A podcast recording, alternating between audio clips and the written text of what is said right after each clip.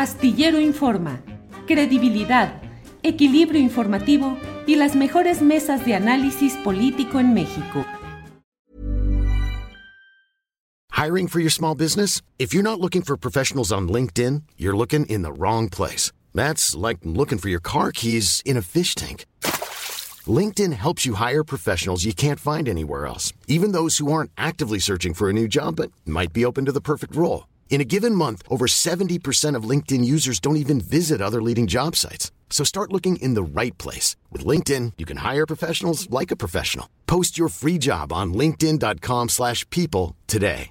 Burrow is a furniture company known for timeless design and thoughtful construction and free shipping. And that extends to their outdoor collection. Their outdoor furniture is built to withstand the elements, featuring rust-proof stainless steel hardware, weather-ready teak, and quick-dry foam cushions. For Memorial Day, get 15% off your Burrow purchase at burrow.com slash ACAST and up to 25% off outdoor. That's up to 25% off outdoor furniture at burrow.com slash ACAST.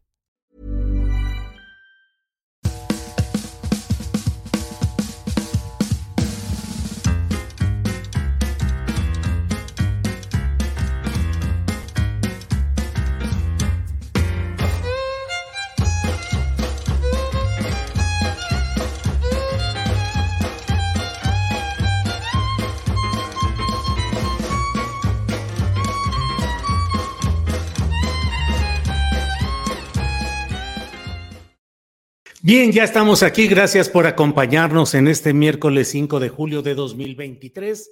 Estamos aquí en Astillero Informa, enviándole saludos, dándole las gracias por acompañarnos en esta transmisión, en esta transmisión de Astillero Informa, en la cual le tendremos información detallada, contexto, panorama de lo que sucede en la política nacional, agitada, complicada, con muchos datos y detalles, una visión general de lo que sucede en nuestro país. Eh, ya sabe usted que todo está hoy concentrado tanto en las giras y la actividad de los uh, seis aspirantes por la 4T a construir lo que dicen que es la coordinación nacional en defensa de esa cuarta transformación y el grupo, el otro polo, el de Va por México, que está muy activo con el registro de sus aspirantes eh, y con los primeros uh, declaraciones y eh, sucesos relacionados con todo esto. Es la una de la tarde con dos minutos, una de la tarde con dos minutos y saludo a mi compañera Adriana Buentello, quien ya está por aquí con información del día. Adriana, buenas tardes. ¿Cómo estás, Julio? Muy buenas tardes. Saludos a toda la querida audiencia. Pues Julio, no sé, ya tenemos creo que un segundo episodio de esta ópera opuesta en escena de tintes tragicómicos. ¿Con qué quieres empezar? ¿Con la segunda parte de La Rosa de Guadalupe o con eh, la segunda parte de este episodio quizá de una ópera muy particular? A ver, el segundo piso que ya me llamó la atención, a ver, ¿qué es eso? Fíjate que, eh, bueno, ayer algunos habrán eh, habrán sabido que eh, Santiago Krill se declaró de esta izquierda del PAN, una, pues una cosa un poco extraña. Eh, que, que, bueno, sorprendió a muchos, pero después de que también la propia Xochitl Galvez dijera que venía de una corriente aparentemente trotskista, pues ya hemos visto ya posturas de algunos personajes de la ultraderecha y Hoy ya había anunciado previamente Eduardo Verástegui, este personaje dirigente de, este, de esta organización eh, Movimiento Viva México. Bueno, estamos viendo, no podemos escuchar, pedí eh, a, su agente de prensa a ver si nos podía mandar el video sin la música. Eh, lamentablemente no podemos escuchar su voz, pero es muy interesante lo que plantea, porque plantea Julio en este comunicado de prensa y en este video, pues la muerte del PAN. Dice que el PAN ha muerto, que lo mataron, Julio, al imponer a una candidata que representa todo lo opuesto a lo que el PAN ha defendido siempre. Pero además eh, que llama la atención, pues la referencia armamentística desde mi punto de vista, Julio dice, el arma que mató al PAN es modelo Xochitl Galvez calibre 666. Ándale, la marca satánica 666. Pues imagínate que, bueno, eh, sí es eh, un poco impactante ver este video. Me hubiera gustado poder compartirlo con la audiencia, pero bueno, tenemos también aquí al comunicado donde, por supuesto, hace alusión directa a la marca bíblica de la bestia con el número 666 en comunicado de prensa. Bueno, el lenguaje simbólico dice en este comunicado que apunta a hechos muy concretos. La candidata misma se confiesa marxista y trotskista, impuesta por la cúpula de un poder político mafioso. Xochitl promueve la cultura de la muerte, el aborto, la eutanasia, la ideología de género, el comunismo, el progresismo, el globalismo. Esto menciona en este comunicado de prensa y también en este video que está en sus redes sociales. Y eh, señala también, dice aquí, eh, pero resulta que todos en la cúpula piensan así, el dueño del circo y sus sectores principales. El mismo Santiago Krill, amigo de Noroña, recientemente dijo que él es de la izquierda del PAN y se confiesa progresista. Es decir, el PAN ya no representa los valores y principios que le dieron origen. Y pues lo que también eh, hace alusión este comunicado de prensa y el mensaje que puso en sus redes sociales, pues es un llamado, es un llamado, Julio, hace eh, un llamado a los militantes, particularmente del Partido Acción Nacional, que fueron traicionados. Dice en este video y en este comunicado por los dirigentes de la CUPA, los invita a unirse a este movimiento Viva México. Sí, la verdad es que eh, la manera como lo dice, directa, señalando eh, abiertamente la condición traicionera de los ideales de la derecha panista y forma parte de toda esta saga declarativa Adriana, de la cual hemos ido dado, dando cuenta oportunamente. Parece, ahora sí que parece que fue ayer, parece que acaba de pasar, pero hace pocos días, el viernes pasado fue cuando tuvimos, o cuándo fue cuando tuvimos esta entrevista con Raúl Tortolero, fue el viernes, ¿verdad? El viernes en la noche, sí.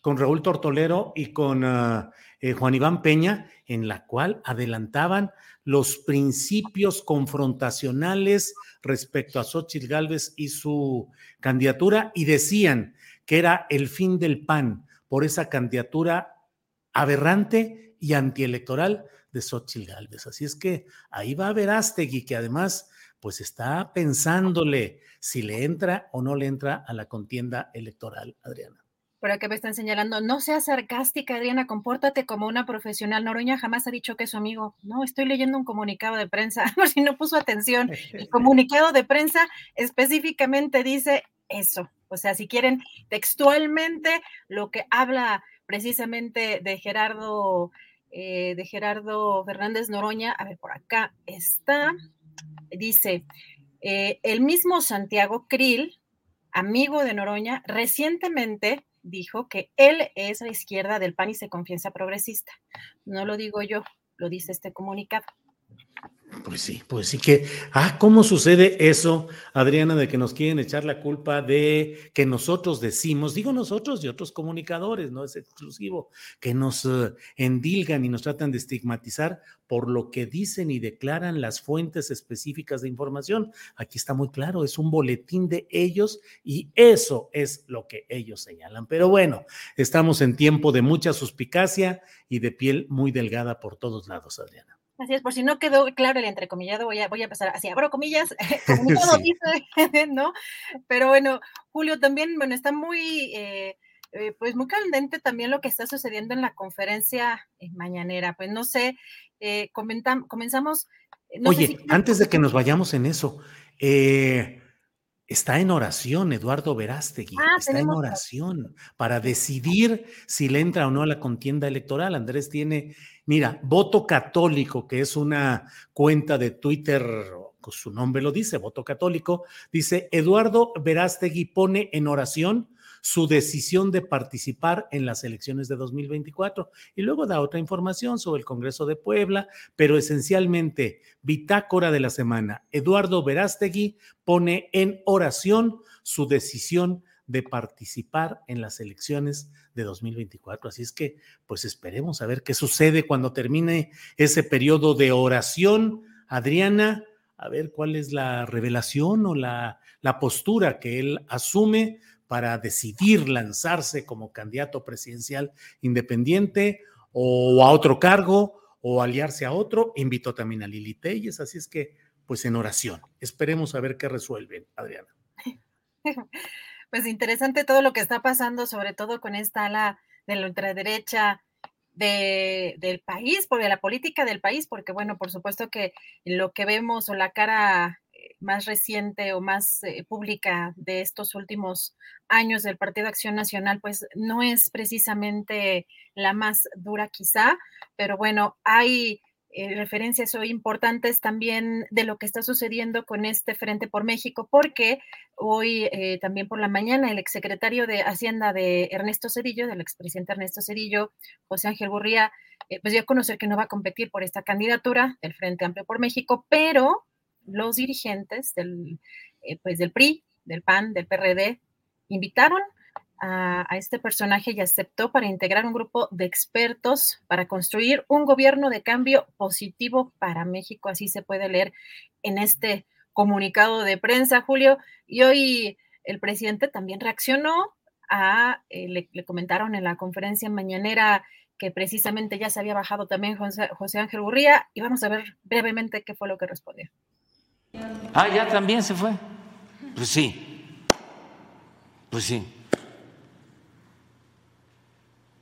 Pues hay distintas causas, ¿no? No creo yo que Gurría juntara 150 mil firmas, o sea,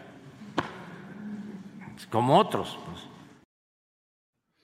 pues sí, la verdad es que José Ángel Gurría no es un personaje con base social, con carisma, con nada. José Ángel Gurría Treviño, nacido en Tampico, Tamaulipas, políglota, economista, eh, nació en 1950, en mayo de 1950, de tal manera que acaba de cumplir 73 eh, años. José Ángel Gurría es conocido como el ángel de la dependencia en una ironía respecto a la famosa estatua en el Paseo de la Reforma de la Ciudad de México. ¿De qué se trata? Bueno, pues que es el neoliberalismo absoluto. Él es el representante de todo eso que se ha estado denunciando constantemente desde la mañana del presidente López Obrador, las políticas económicas neoliberales. Fue secretario de Relaciones Exteriores primero y luego de Hacienda y Crédito Público con Ernesto Cedillo, el creador del FOBAPROA, el creador de las políticas restrictivas económicas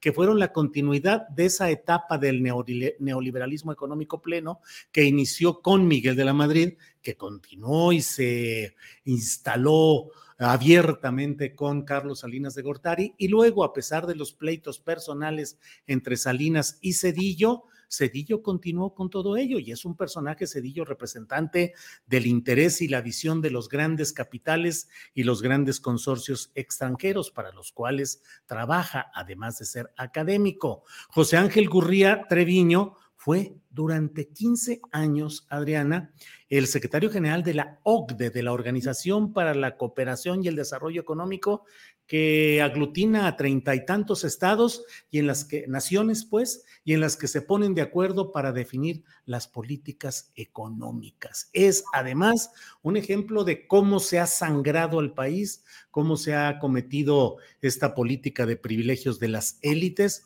porque teniendo 43 años en 1994, se convirtió en un jovialísimo pensionado. Tenía 43 años.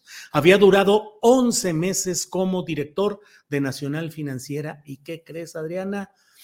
Por un acuerdo especial y con la firma de su sucesor y bla, bla, bla, lo pensionaron a los 43 años de edad y desde entonces gana el equivalente a más de 100 mil pesos mensuales, 100 mil y fracción, eh, como una pensión a los 43 años de edad y con una estancia de 11 meses en ese cargo de director de Nafin, que fue el cargo que definió el monto alto con el cual se jubiló, ya sabe, montones de personas que no tienen seguridad social, que no tienen acceso al, al beneficio económico real y Gurría tranquilo, desde los 43 años pensionado. Va a cumplir 30 años recibiendo una alta pensión del Estado mexicano. Y a él le entregan que sea ahora el director del proyecto de nación de Va por México, es decir, por quien votemos, ese por quien votemos, si es que ganara eh, la derecha y si ganara Xochitl o quien llegara a estar de ese flanco de Va por México, debería cumplir con el proyecto de nación que vaya diseñando el entreguista y pro extranjeros, que es el ángel de la dependencia, José Ángel Gurría Treviño. Haciendo las cosas, Adriana. Pero con esa defraudación al Estado, o sea, sí es una situación pues bien eh, inmoral, lo que, lo que mencionas, Julio, precisamente, y ahora esta, esta figura eh, pues va a ser la que diseñe toda, eh, todo este proyecto de la oposición, pero bueno, pues eh, ahí eso estará muy interesante también de darle seguimiento, pero también el presidente Julio hoy habló, siguió hablando, ese es un tema también que la oposición y muchos líderes de opinión piensan que el presidente, y como lo mencionó la propia Xochitl Gálvez, el presidente le está dando un impulso eh, a la candidatura y a la imagen de esta senadora panista y habló así de Xochitl Gálvez el día de hoy. Vamos a escuchar. Esta consulta se llevó a cabo hace como un mes. Les consta a ustedes que yo les dije, ya decidieron, ya todo lo demás es una faramaya. Usé hasta la misma palabra, el mismo término. Y les dije, ya les voy a dar a conocer el nombre. Y como ya habían echado a andar la cargada, se empezó a ser evidente. Con esta idea de que necesitaban una mujer nacida en un pueblo para tratar de engañar, de que ahora sí se iba a voltear a ver al pueblo, que ahora sí ya tomaban nota y se iba a atender al pueblo. Cuando se trata, pues, una señora del mismo grupo, impulsada por ellos. Vean lo que dice Aguilar Camín de la señora Xochitl en estos días. Y todos ellos, los de Televisa, los que hacen los análisis, le dedicaron como media hora hablar de las virtudes de la señora Xochitl. Y eh, pues ya sabemos en qué consisten esas estrategias. Es inflar ¿no? Las personas con publicidad. Pues sí, inflar con levadura mediática, inflar, inflar. La verdad es que está muy claro todo esto y bueno, pues ahí van rodando todos estos asuntos de mm, los acomodos, el acomodo del escenario electoral de los partidos coaligados en Va por México, Adriana. Julio, pero yo creo que todavía muchos no superamos la actuación de Santiago Krill el día de ayer, que hoy también mereció un espacio muy particular en la conferencia mañanera, puso también un segmento muy especial y el presidente dijo hasta me da pena. Vamos a ver. Yo eh, lamento que me culpe a mí Santiago Krill. No resulta que se enoja conmigo. En vez de enojarse con Diego, con Salinas, con Calderón, con Fox, con Claudio X González, se enoja conmigo. Miren lo que dijo ayer, a ver si lo consigues me da hasta pena. Miren el enojo, ya se dio cuenta de que él no fue el elegido y me echa la culpa a mí. Es el colmo. Y él además... El caso de Santiago es porque ya se dio cuenta de que ya hubo el dedazo de la oligarquía y me culpa no es capaz de decir este, esto está mal, porque esta simulación, o son unos ingratos, ¿no?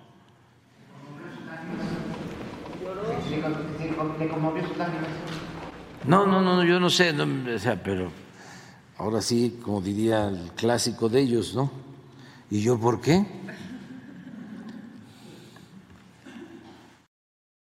¿Y yo por qué? Bueno, bueno. Así andan las cosas, Adriana. Y creo que lo que le preguntan al final, bueno, es que de pronto si esas cuando no tienen el micrófono y, los reporteros preguntan no se alcanza ni en la versión estenográfica, pero creo que le preguntan y no lo conmovió, no, no, no, yo por qué. Sí, sí, es que esa estridencia está reproducida por todos lados, porque realmente sí, la política requiere pasión, requiere mm, discursos fuertes, pero aquí sí se le pasó la mano a quien haya sido el estratega mediático, el director de escena, porque bueno, parecería la telenovela. Yo escribí la columna astillero publicada hoy en la jornada, algunas referencias de el señor telenovela, que era Ernesto Alonso, que era el personaje que organizaba todas además de ser el mismo actor, era productor y director de telenovelas. Y luego una telenovela famosa, la de Cuna de Lobos con Catalina Krill. Aquí sería Catalino Krill, nomás le faltó el parche para hacer aquí el, todo el personaje así terrible. Pero fíjate que más bien por la época sería, yo creo que el hashtag Lord Drama, ¿no? Algo así. Lord Drama, sí, sí, ahora que está eso, sí, sí. Ya ves que ahora todo le ponen ese tipo de, de comentarios y de detalles. Muy bien, Adriana, pues, pues. En lo que se conecta la siguiente, el siguiente invitado, porque parece que tuvo algún problema y no alcanzó a conectarse bien, pero vamos a, comentar brevemente, Julio, que bueno, ya hoy Enrique de la Madrid eh, se registró para contender por esta candidatura presidencial por el Frente Amplio, bueno, que tiene otra, eh, otra figura, otro nombre, este, eh, pues en, en, esta, en esta en este momento, pues, y también comentar, Julio, que pues, pues suponemos que alista su registro el exgobernador de Tamaulipas, Francisco Javier García Vaca, porque anuncia un mensaje el viernes, pero al final termina su un pequeño video con cabeza de vaca presente. Vamos a escuchar, son ocho segunditos. Sí. Los momentos difíciles que atravesamos en nuestro país, hoy más que nunca, necesitan de esfuerzos y compromisos. Nos vemos el viernes a las 11 de la mañana. ¿En un juzgado judicial o el Ministerio Público o en qué? Ah, no, no, no, es para registrarse o algo así, ¿verdad, Diana? Ah, bueno, pues bueno. No estaría tan contento. Sí, sí, sí, Bueno, Julio, ya está por, ya está por acá conectado el invitado. Vamos y regresamos en un rato más con más información, Julio. Cómo no, Adriana, gracias. Buenas eh, eh, tardes. Es la una de la tarde con 21 minutos y tenemos una entrevista en lo inmediato sobre algo que debemos de analizar cuando peleamos tan duramente con una bandera política o partidista de un lado o de otro. Eh, Jaime Bonilla Valdés fue acompañante durante largo tiempo de los procesos constitutivos de la fuerza política del ahora presidente López Obrador. Empresario eh, con doble nacionalidad, con dinero, siempre en polémica, siempre muy peculiar todo el desarrollo de él y fue llevado a ser gobernador del estado de Baja California por dos años. Luego quiso hacer maniobras para extender inmoral e ilegalmente ese periodo y seguir en el poder, aunque no lo habían electo para ese resto, a ese periodo que él quería sostenerse. Hubo una voz desde entonces, Jaime Martínez Veloz, que es un hombre que ha transitado por los senderos de la izquierda, fue miembro de aquella famosa COCOPA, Comisión Coordinadora para la Pacificación de Chiapas en tiempos del zapatismo. Eh, y él denunció oportunamente muchas de las cosas que sucedían con Jaime Bonilla y ¡zas! se le vino encima eh, pues el no te metas con la 4T y el bla, bla, bla. Ahora las cosas son distintas, se ha ido viendo, se ha ido demostrando todo el talante real de Jaime Bonilla. Está con nosotros Jaime Martínez Veloz, arquitecto político, exdiputado del PRD, presidente del Centro de Estudios Eberto Castillo. Jaime, buenas tardes. Muy buenas tardes mi querido Julio. Jaime, viendo que estás, eh, que ya está por salir o ya está colocado en, eh, en Amazon y en algunos otros lugares de venta de eh, libros, uno que has escrito sobre Jaime Bonilla. ¿De qué se trata este libro, El impostor? Jaime Martínez Veloz. Primero, muchas gracias, mi querido Julio, por darme la oportunidad de poder exponer el contenido de este libro y el contexto en el que se produce. Este es un libro que retrata eh, una serie de acciones que realizó Jaime Bonilla antes de que fuera gobernador, durante su gobierno y después de su gobierno. Es un libro que contiene 11 temas en donde no son narraciones, no son crónicas, sino son eh, expresiones documentadas de actos que nosotros consideramos algunos ilegales, irregulares y otros de carácter delictivo, que de haberse concretado, muchos de ellos hubieran generado un enorme desencuentro, incluso hasta eh, binacional entre México y Estados Unidos. Eh, quiero decirte que, bueno, pues yo apoyé hasta el año 2018 a, a Andrés Manuel López Obrador. En distintas trincheras me tocó, pues, tener cercanía con él en algunas cuestiones, incluso de alguna manera, un día Bonilla me pidió que si yo pudiera acercarlo con Andrés Manuel López Obrador. Uno no le anda pidiendo certificados de virginidad política a las personas y yo pensé que eh, habría posibilidad porque él decía en ese tiempo que quería acercarle al vicegobernador de California, que quería conocer a Andrés Manuel López Obrador. Entonces, de alguna manera, yo pensé que quizá en esta etapa de la vida de Bonilla podía haber realizado un mejor desempeño como pues funcionario público, como apoyador en ese momento de Andrés Manuel López Obrador. Sin embargo, poco a poco empezamos a ver que las intenciones, las pretensiones de él y además una serie de, hechos que ponían en evidencia eh, las acciones que Bonilla pretendía realizar al amparo de la cercanía con Andrés Manuel López Obrador, pues estaban eh, rayando en lo ilegal o en lo, incluso hasta lo delincuencial. Eh, cuando nos dimos cuenta, nosotros hicimos, esa denuncia y se nos vino el mundo encima hace cuatro años. Bueno, pues hoy eh, todos los presidentes municipales, incluso los principales cuadros de Morena en Baja California, incluso han extendido, han hecho públicas algunas cartas exponiendo lo que yo hace cuatro años decía. Entonces, en este libro se contienen 11 temas con sus respectivas pruebas en donde se documenta claramente la actitud de este personaje en, Baja California.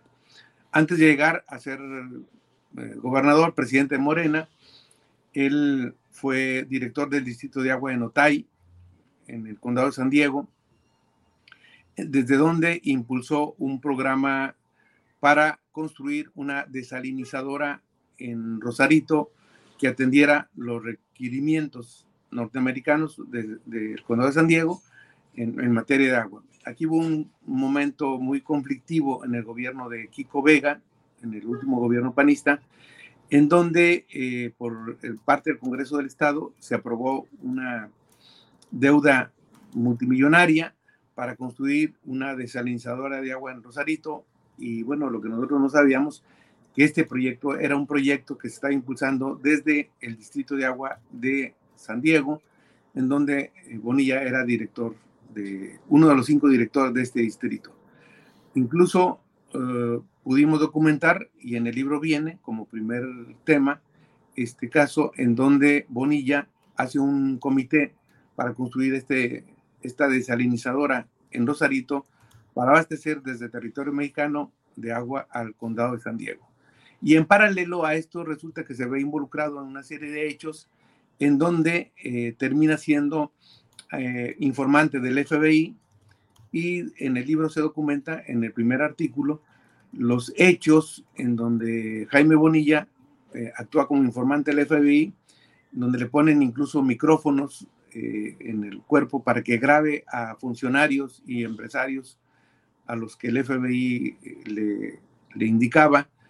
Y esas, esas grabaciones incluso se traducen y se publican en diarios de Estados Unidos que vienen ahí en el libro, en donde se expresa pues con toda claridad el carácter que Bonilla jugaba como infiltrado del FBI y que está documentado eh, por el propio Bonilla y además por el FBI, donde aparece como, como informante en una mezcla de intereses y de negocios y de acciones que son pues incluso de carácter delictivo.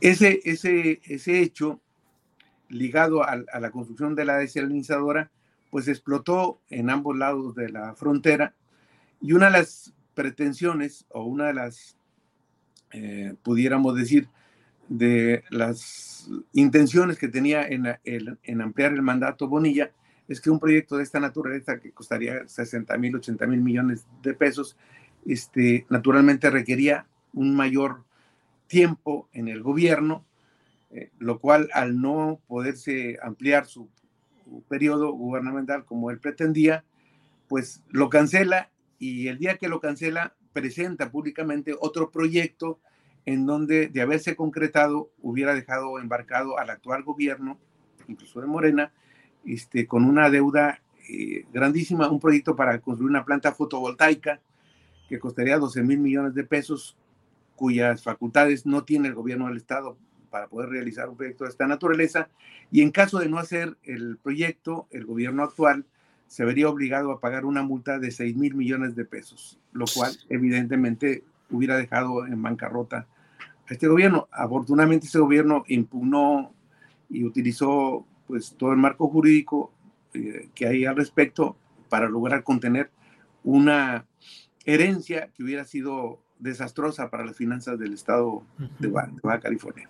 Jaime, hablas de estos hechos eh, eh, delictivos o presuntamente delictivos y al cierre de, de, o en una parte de estas historias tenebrosas, pues se produjo el asesinato de una reconocida periodista allá en Baja California, en un proceso en el cual vi un video que toma algunas partes de tu libro y en el cual se menciona cómo eh, eh, luego de que le ganaron un, un litigio de índole laboral, mediante cuyo resultado implicaba que iban a revisar los libros de contabilidad, los secretos, digamos, de una empresa televisiva mediática de Jaime Bonilla. A los pocos días fue asesinada nuestra compañera periodista. En ese tema, ¿qué ha habido o qué relatas en tu libro, Jaime? Mira, hay hechos que son muy, pues de alguna manera, hasta ahora inexplicables o, que es necesario profundizar en la investigación. Eh, evidentemente hay una hay, una, hay un hecho, pues lamentable, trágico, dramático. Eh, quiero decirte que era la compañera Lourdes Maldonado, una periodista pues muy reconocida y muy respetada por toda la, sociedad bacaliforniana. Este, el día que, eh, al día siguiente que le iban, tenían que entregarle y tenían que ejecutar la sentencia del juez, un día antes eh, la asesina. atrapan a la semana a los asesinos materiales, los tienen ya en la cárcel. Ellos declaran que les pagaron alguna cantidad de dinero por hacer, eh, por producir ese hecho criminal. Y, resulta que, bueno, hay por, dos versiones eh, de la hora de su muerte, por poner un ejemplo. El gobierno del Estado, la Fiscalía del Estado, eh, señala que la hora de ejecución de la compañera Lourdes Maldonado es a las 7 de la noche y, y el, la Secretaría de Seguridad, la Subsecretaría de Seguridad Pública, en ese tiempo al frente de Mejía Verdeja, dice que el asesinato se produce a las 7.50, 50 minutos, a las 7.50, perdón, 50 minutos más, más tarde. Hay una diferencia del horario del, del, del hecho criminal. Por otro lado, este, ¿cómo es posible que tengas eh, presos y ya sentenciados a los actores directos que confiesan que les pagaron y no encuentran a las personas que les pagaron, a los autores intelectuales. El procurador, el fiscal del Estado, ha señalado en una declaración, ahí viene en el libro, en donde una vez que termine su mandato Bonilla como representante popular, será llamado a declarar a la Fiscalía como uno de los posibles eh, autores intelectuales. Es una declaración que hace el fiscal del estado de Baja California. Entonces, es un hecho que se debe investigar. ¿Cómo están presos los autores materiales? Confiesan que les pagaron y no hay eh, líneas de investigación o, hechos que persigan a quienes este, produjeron o ordenaron estos hechos. Hay una, sé por algunos eh, fiscalistas eh, y abogados cercanos al ejército que el ejército hizo una investigación. Tienen ahí una serie de llamadas detectadas de varios personajes y bueno, será importante que este hecho, y yo creo que como californiano y como ciudadano mexicano y además amigo de Lourdes Maldonado, pues es eh, urgente que este hecho se, se, esclarezca. Entonces, eh, es un hecho pues muy lamentable. Y, bueno, este, Lourdes Maldonado fue a pedir la protección del gobierno federal, tenía ciertos mecanismos que la apoyaban, pero evidentemente la asesinaron de una forma criminal, que me parece que debe ser esclarecido totalmente este hecho. Y bueno, ahí Bonilla, ¿qué necesidad tenía de involucrarse en una bronca si él presume de tener tanto dinero? Eh, ¿Por qué no pagarle lo poco que la compañera, para la fortuna de Bonilla, o para las fortunas que presume, eh, ¿por qué no le pagaba lo que por ley le obligaba a hacerlo? Jaime, te agradezco mucho la posibilidad de asomarnos a este libro que has escrito, El Impostor, que ya está disponible a la venta en Amazon. Eh, el impostor, crónicas de un infiltrado del FBI, autor de este libro Jaime Martínez Veloz, con documentos e información eh, respecto a este tema. Pero quiero pedirte una última reflexión, Jaime Martínez Veloz.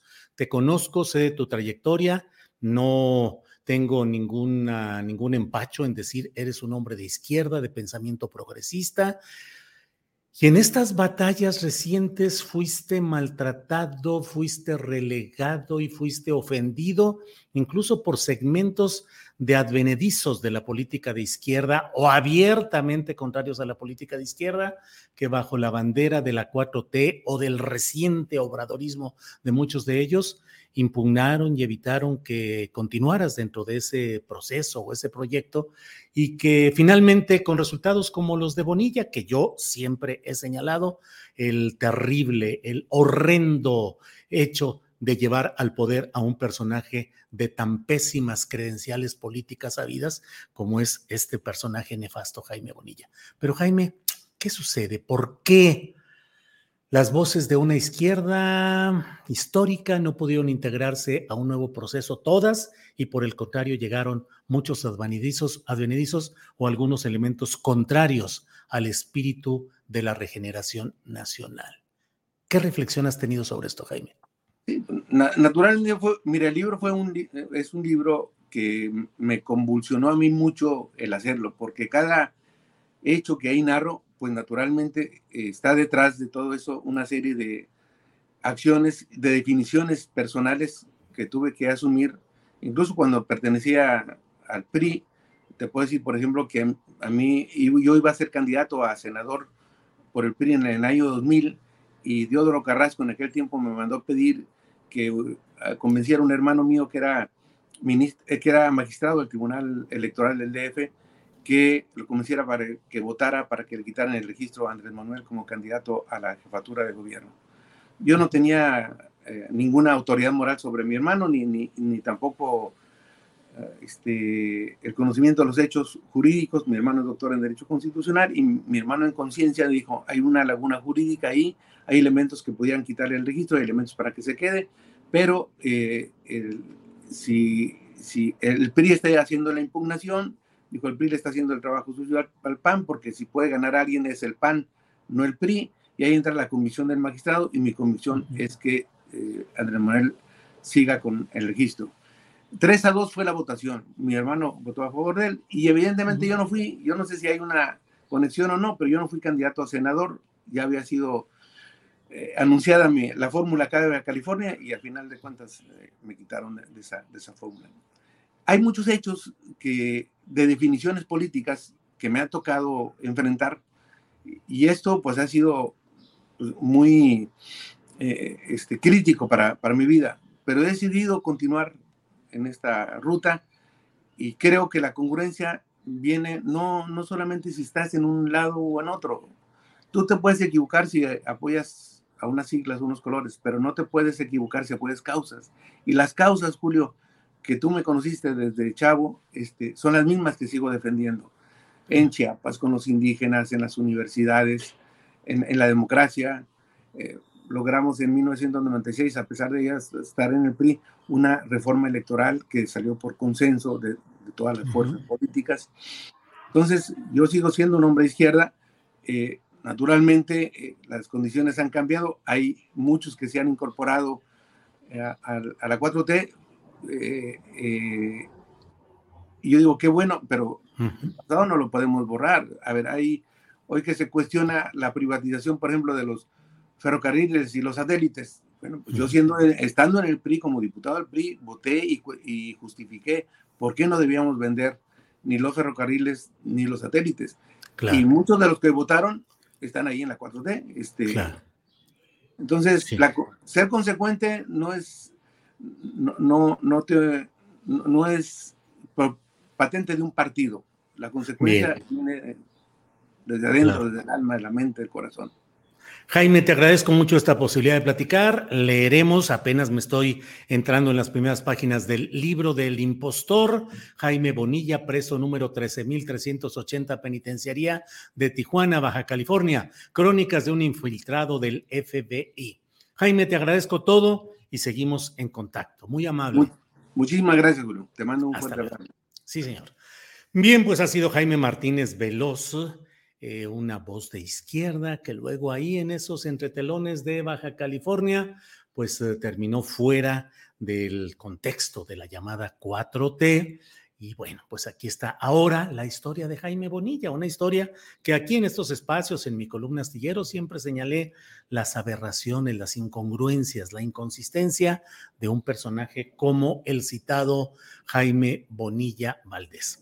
Bueno, vamos a otro tema, porque si estamos hablando de inconsistencias e incongruencias, no sé si lo sea, ya lo iremos platicando con nuestro siguiente invitado, pero usted sabe que Xochitl Galvez ha dicho, y ahora le está generando tormentas políticas, que ella fue miembro de la Liga Obrera Marxista, que fue trotskista, ella.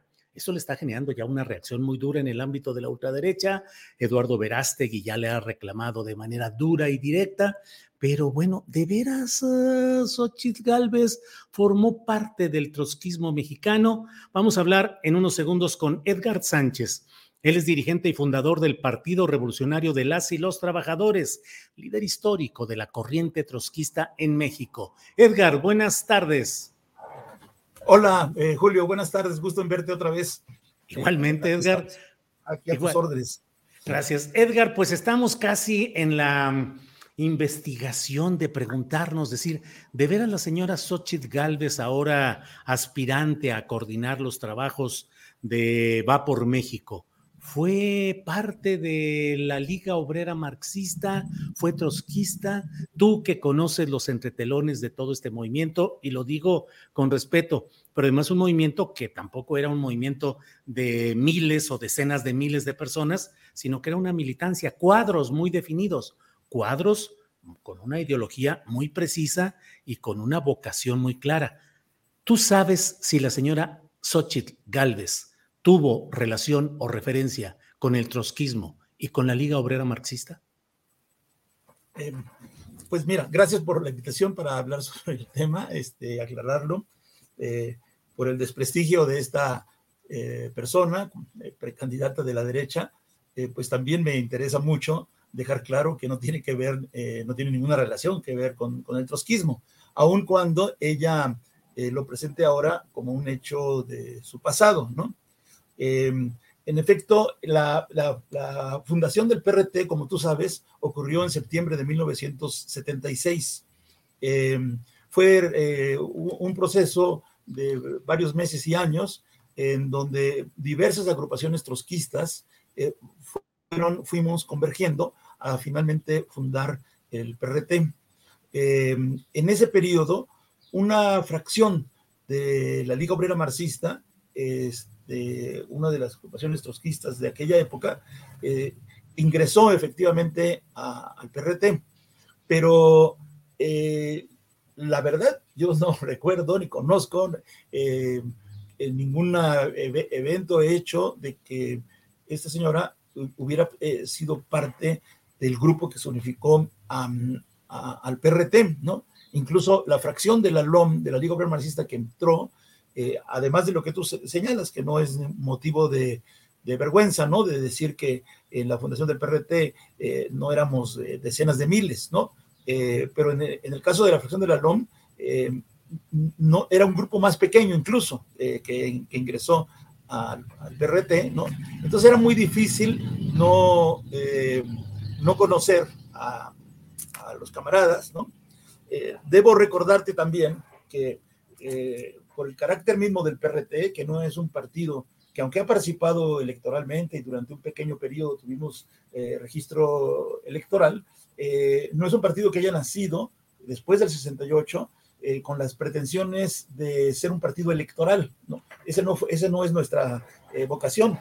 Por lo tanto, cuando en septiembre de 1976 se fundó el PRT, en el contexto de la situación muy complicada de esos años después del 2 de octubre, después del 10 de junio, del inicio de la práctica de la desaparición forzada en nuestro país, etcétera, eh, la verdad es que el Congreso de Fundación del PRT eh, fue un congreso semiclandestino, digamos, ¿no? Eh, la mayoría de nosotros llegamos incluso con, con seudónimos, con nombres falsos, ¿no? Y como no éramos un partido electoral legal, ¿no? Pues no había, después muchos años me preguntaban, ¿tienes el acta constitutiva? Pues ¿cuál acta constitutiva? Si era en la clandestinidad lo que estábamos haciendo, ¿no? Y no íbamos a llevar a un notario público que diera fe de la presencia de quién, si del nombre eh, falso de alguno de nosotros, ¿no? Eso no, eso no impedía, por supuesto, que, que eh, conociéramos a, a, los cuadros este, que, que ingresaban, ¿no? Y este aunque no estuvieran en ese momento los nombres eh, verdaderos, pues sí, te puedo decir por lo mismo de que si esta señora estuvo en alguno de esos procesos de fusión, este, pues no destacó nunca como un cuadro político eh, formado, que hiciera alguna aportación, ¿no?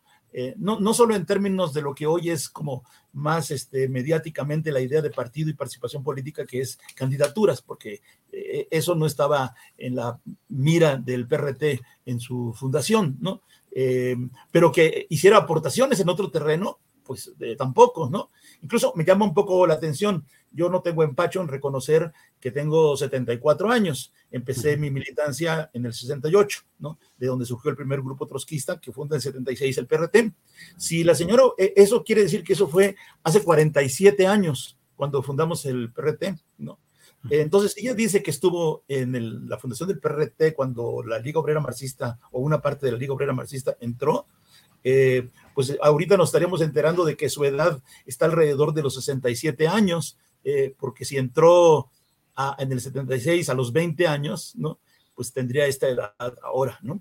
Eh, yo eh, te puedo decir, no, este, no, ninguno de mis camaradas, incluso de la generación y todo esto, la recuerda o la ubica como tal, ¿no? Yo creo que ahorita explicaré, si me permites, que, cuál es en todo caso la intención de este eh, declaración de ella y de los ataques que sufre ahora por la ultraderecha, este, calificándola de trotskista, ¿no? Sí, em, Edgar, sí, sí, antes de pasar a ese tema eh, del análisis de lo que significa, eh, en un dado caso, hipotéticamente, una joven llamada Xochitl Galvez u otro nombre ficticio, ¿qué funciones debería cumplir si hubiera sido parte de una liga obrera marxista? Pasar también a la clandestinidad o a la semiclandestinidad, eh, tener acciones de brigadeo en sindicatos, en lugares obreros. ¿Qué es lo que tendría que hacer hipotéticamente una joven que hubiera sido parte de la LOM? Eh, sí, tendría que haber estado en una célula de la organización, ¿no? Eh, en donde se, en este periodo destacamos y lo tratamos de mantener un esfuerzo de formación y educación política muy intenso, ¿no? Para los nuevos compañeros y compañeras que van entrando a la organización, ¿no? Y la militancia en algún sector, ¿no? Lo que llamábamos sectores de intervención, ¿no? La mayoría de los compañeros de la LOM que entraron al PRT em, eran eh, profesores eh, y tenían una participación sindical eh, de toda la vida en el movimiento sindical del, del magisterio, pues, ¿no? Eh, entre ellos están allí algunos de los que van a ser después fundadores del LACENTE. ¿no? Este, entonces, habría sido muy fácil eh, ubicar eh, a una compañera que fuera joven y demás, ¿no? En esto. Por ahí me dicen, porque yo no he oído las entrevistas directas de, de Xochitl Galvez, ¿no? Que también menciona como si hubiera sido, hubiera apoyado la campaña de Rosario Ibarra en el 82, ¿no? Pues mira, lo que pasa es que ya en la campaña electoral Em, eh, incluso en la de 82 tuvimos un número de votos tal para poder refrendar el registro electoral de más del 1.5% de la votación. Entonces, em, hay una complicación cuando entramos al periodo de la legalidad. porque un poco como asumiendo eh, el criterio este, mediático que existe sobre lo que debe ser un partido, eh, muchas personas que apoyaron al PRT en las campañas electorales durante el periodo de la legalidad identificaban también su identificación con la candidata o con el partido como si eso fuera la militancia, ¿no? Eh, y decir soy militante del PRT, siendo activista para la campaña o votando por, ¿no? Si ella, eh, en efecto, hubiera sido una persona de origen humilde que vendía gelatinas y todo esto, ¿no? Bueno, puede ser que entonces hubiera votado este, por el PRT y tal, ¿no? Y ahora eh, lo presentara como un currículum eh, digno, digamos, ¿no? De una militancia de izquierda anterior y de un origen muy humilde, ¿no? Y eso tiene que ver, en efecto, con lo que tú dices, ¿no? De la intención política de presentar este, esta imagen, ¿no? Edgar, ¿y qué tanto había los riesgos de infiltrados o infiltradas? Claro, este, eso es un eh, riesgo que estuvo presente eh, toda la historia de las organizaciones de izquierda, de izquierda revolucionaria, ¿no? Eh, por la persecución que desde el Estado se desarrolló siempre, ¿no? Este, ahora que está esta comisión de la, de la verdad que encabeza Encinas, ¿no? Y tiene una su comisión de seguimiento histórico, ¿no? Eh, nos han entrevistado para eh, saber de algunos de los casos de represión contra el PRT, eh, por ejemplo, la desaparición del camarada José Ramón García Gómez y muchos otros casos más, ¿no? Y, hemos tenido acceso a las fichas de la policía que están en el archivo general, este, vigilándonos e investigándonos, ¿no? Y entonces hemos podido detectar, en efecto, ¿no? que eh, había esta vigilancia y probablemente también infiltración, ¿no? para eh, provocar situaciones como, por ejemplo, el asesinato de nuestro compañero eh, Alfonso Peralta en 1977, ¿no? Em, por eso, el asunto de que tú entras y estás en una célula es muy importante, porque las posibilidades de infiltración policíaca son menores, ¿no? Porque eh, en algunas organizaciones ultras, por ejemplo, ¿no? El, punto de definición era las armas, ¿no? Eh, hacer uso de las armas. Bueno, entonces eso es muy fácil, no necesitas mucho rollo para demostrar que estás convencido, simplemente decir si estoy a favor de las armas, ¿no? Pero si tú tienes que entrar en un partido político que dice que la revolución permanente, que el socialismo, que no, tienes que tener como policía un poquito más de rollo para, para la infiltración, ¿no? Eh, entonces, eso, además de un concepto de formación de los cuadros, tiene que ver también con una medida de seguridad, ¿no? Y eso limita la posibilidad de la infiltración eh, eh, en el caso. Otra cosa, si es por ahí eh, la pregunta que tú me haces, ¿no? Es el hecho de que alguien em, entrando a una organización de izquierda no tiene una patente, digamos, una garantía de consecuencias de toda su vida, ¿no? Puede haber eh, jóvenes, ¿no? Que en el contexto, en su origen humilde, qué sé yo, ¿no? Se vinculen con una eh, organización de izquierda eh, momentáneamente, transitoriamente, ¿no? Y luego verás que no solamente el caso del PRT, sino de otras organizaciones de izquierda, ¿no? En donde hay personas que terminaron su vida o, que más adelante en su vida adulta, ¿no? no porque hubieran sido infiltrados, sino porque desertaron, ¿no? desertaron de, de, de, de, la izquierda, ¿no?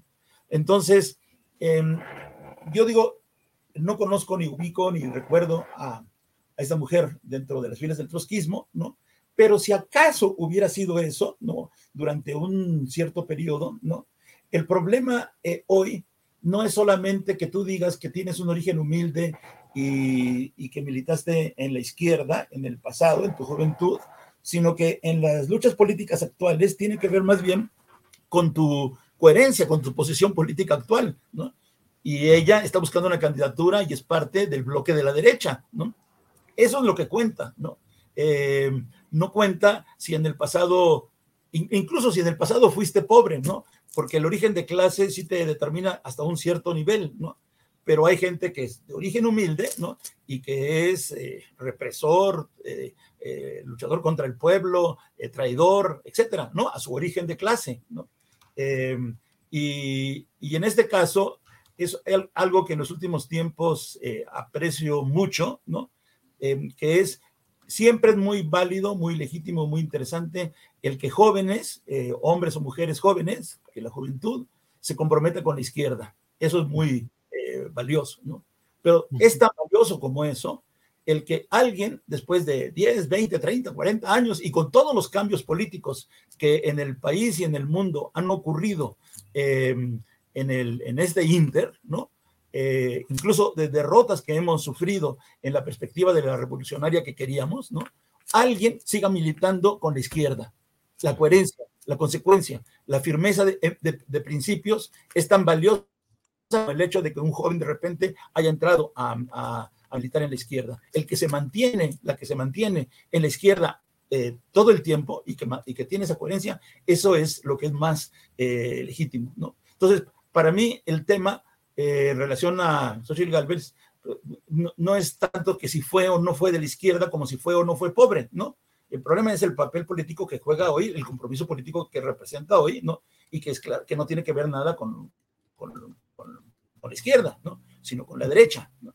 Y eh, entender que se trata de una maniobra eh, típica de mercadotecnia, de la forma en que hacen política los partidos institucionales, ¿no? De eh, crear un, un, currículum, una imagen, ¿no? que sea, piensan ellos, vendible este, como mercancía electoral, ¿no? Como candidata, ¿no?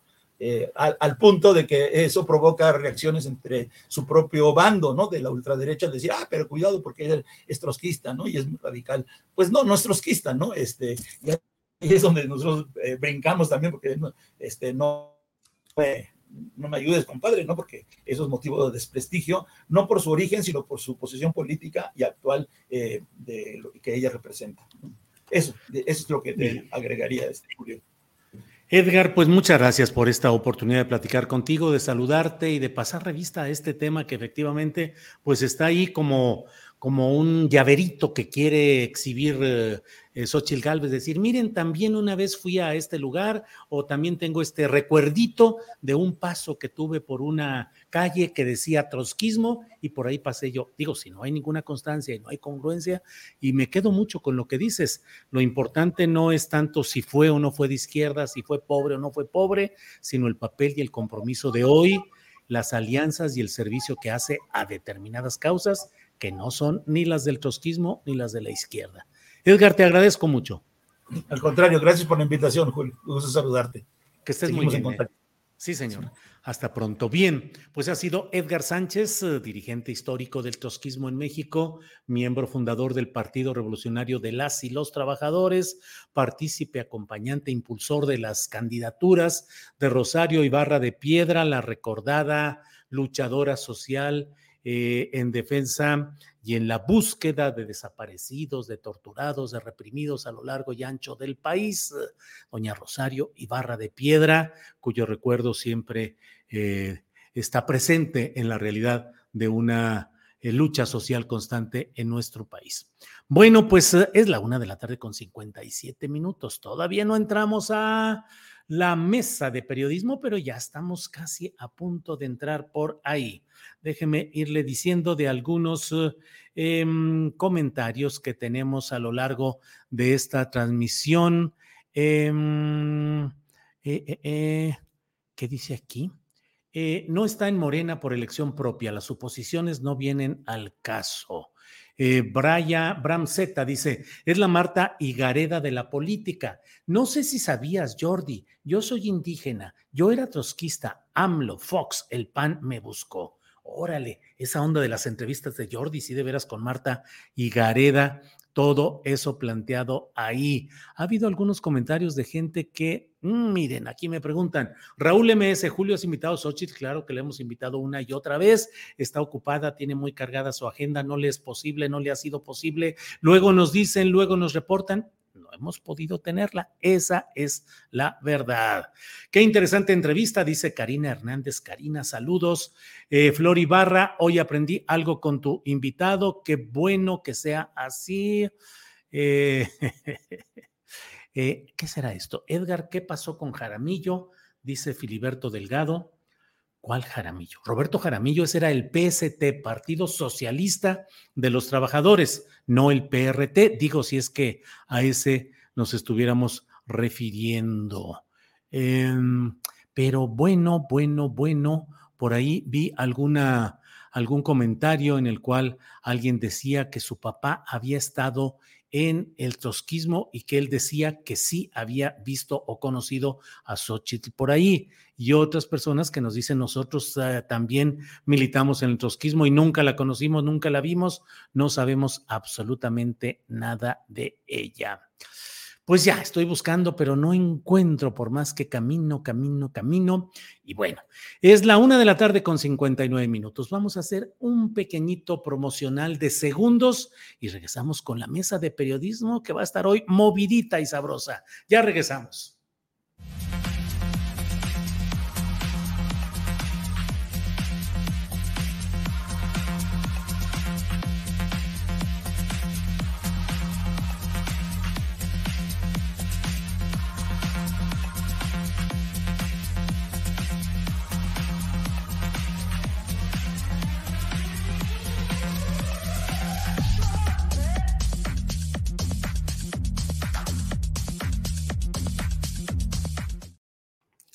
Dos de la tarde, las dos de la tarde en punto, ya estamos puestos para iniciar con mucha puntualidad nuestra mesa de periodistas del miércoles. Hoy de 2 a 3 de la tarde tendremos la participación de nuestros invitados y comienzo saludando a nuestra compañera Marta Olivia López, periodista y directora del portal En un 2x3, relacionado fundamentalmente con información de Tamaulipas, pero también a nivel nacional. Marta Olivia, buenas tardes.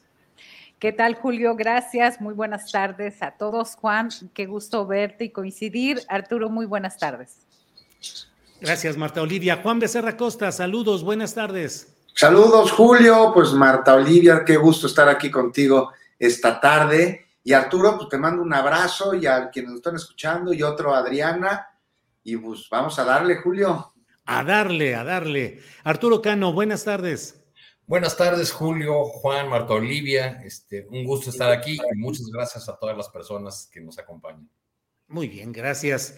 Eh, Arturo Cano, anduviste caminando por el acto sabatino del presidente López Obrador. Sábado, hace poquito de eso, y sin embargo, en términos políticos, han sucedido tantas cosas que pareciera que nos queda ya muy distante lo que sucedió en aquel sábado. ¿Qué viste? ¿Qué registraste? ¿Qué te llamó más la atención de ese acto conmemorativo de los cinco años de la llegada al poder electoral, al poder constitucional del Estado mexicano de Andrés Manuel López Obrador? Arturo. Pues este sexenio ha sido vertiginoso, Julio, y, ya nos hemos ido acostumbrando a que los hechos políticos, por más relevantes que nos parezcan, a la semana siguiente eh, pasan a otra dimensión o son olvidados por por nuevos acontecimientos o por nuevos, nuevos escándalos. A mí lo que, lo que me tocó ver en esa movilización eh, fue, primero que, fue menor que la del 27 de noviembre, como que la 4T no le puso todo el, músculo de aquella otra que fue una respuesta directa a la marcha eh, opositora en defensa del INE. Eh, y, no, no vi a, muchos contingentes eh, provenientes de organizaciones eh, sociales tan grandes como en otras, eh, como en otras movilizaciones de la, de la 4T, digamos, contingentes como el del Sindicato Nacional de Trabajadores de la Educación o de organizaciones similares, pues esta vez como que llevaron menos gente, había muchas personas que habían acudido por su propio pie y también eh, ciudadanos movilizados este, que, trabajan para distintas dependencias del, gobierno. Lo que a mí me llamó la, la atención fue que...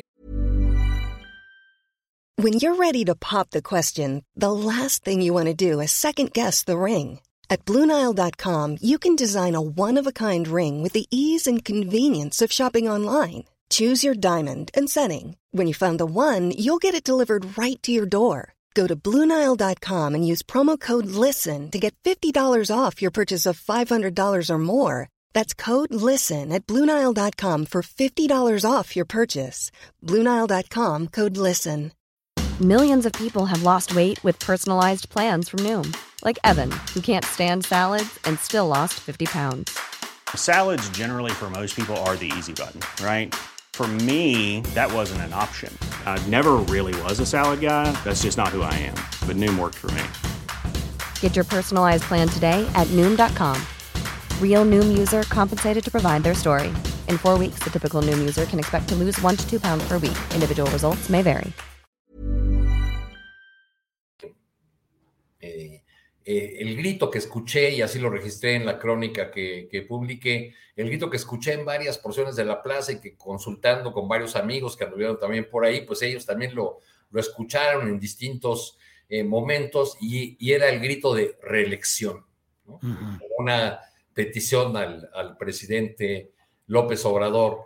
Eh, estando uno en la plaza, es decir, lejos del, del, templete o lejos de la primera fila, mezclándose ahí con la, con la gente, encontrando que había algunas porciones medio huecas en el, en el Zócalo, porque pues en estas movilizaciones tan, tan grandes siempre se da el fenómeno de que unos van llegando y, y, ya hay gente saliendo, este, eh, pues, pues este grito de, de, reelección se escuchaba aquí y allá, pero no se veía a las, a las corcholatas que ahí estaban, o sea, es decir, los aspirantes a la, eh, a la candidatura de la, del llamado movimiento de la cuarta transformación, llegaron ahí temprano, estuvieron en la primera fila, incluso se tomaron la foto, pero no hubo como, eh, tal como lo pidió el, presidente, no hubo expresiones ni de apoyo ni de rechazo a ninguno de los suspirantes o de a la, la aspirante y los aspirantes por, por parte de la gente reunida en la plaza. Yo tuve la oportunidad de platicar con muchos ciudadanos y pues uh -huh. es normal eh, o, o, o, es obvio preguntarles en este momento a, a gente llegada des, desde distintas partes de la República, pues quién era su, su favorito, quién eh, consideraban eh, que podía ser el, el mejor representante del de uh -huh. movimiento en la elección de 2024. Uh -huh. este, pues recibí de las respuestas más variadas, ¿no? Desde eh, eso sí, debo, debo recordar, ya recordando esas conversaciones, ninguno me habló de Manuel Velasco, ¿no? Sí, bueno, el... de Noroña, de, de Marcelo, de, ah. de, Claudia, naturalmente. Este, claro. Y, y, me sorprendió mucho en, en, gente de extracción popular el nivel de información, de conocimiento, de, de datos que manejan para tener un juicio sobre, sobre las personas y sus cualidades, ¿no?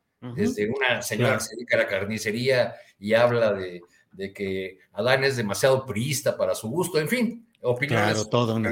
Eso fue lo que me tocó ver por ahí. Este, sí. También te vi, vi, que hiciste una transmisión por ahí. El problema es que se pierde la señal cuando, sí, cuando claro.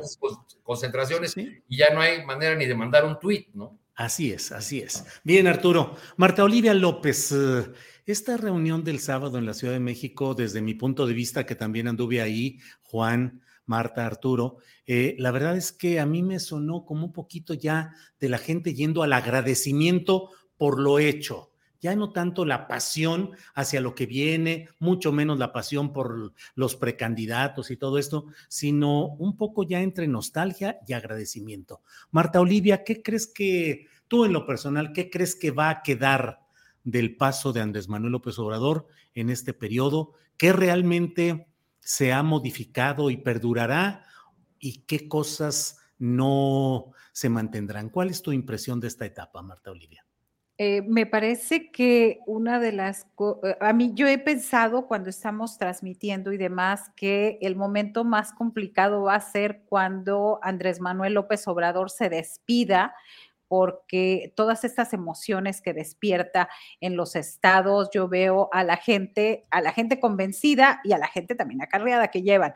Pero este, a mí me parece que ya viendo el recorrido de ahora de las corcholatas en, en el pues en el estado de Tamaulipas, eh, este, está aquí Adán Augusto López Hernández, hoy se va de Tamaulipas a Veracruz después de tres días, mañana, el jueves, llega Claudia Sheinbaum solamente a Tampico, y me parece que, que deja pues deja un gran vacío porque no se ve en ninguna de las corcholatas que alguien vaya a llenar ese espacio, ese espacio de, de figura como figura preponderante de la izquierda o lo que pueda llamarse o acercarse a la izquierda.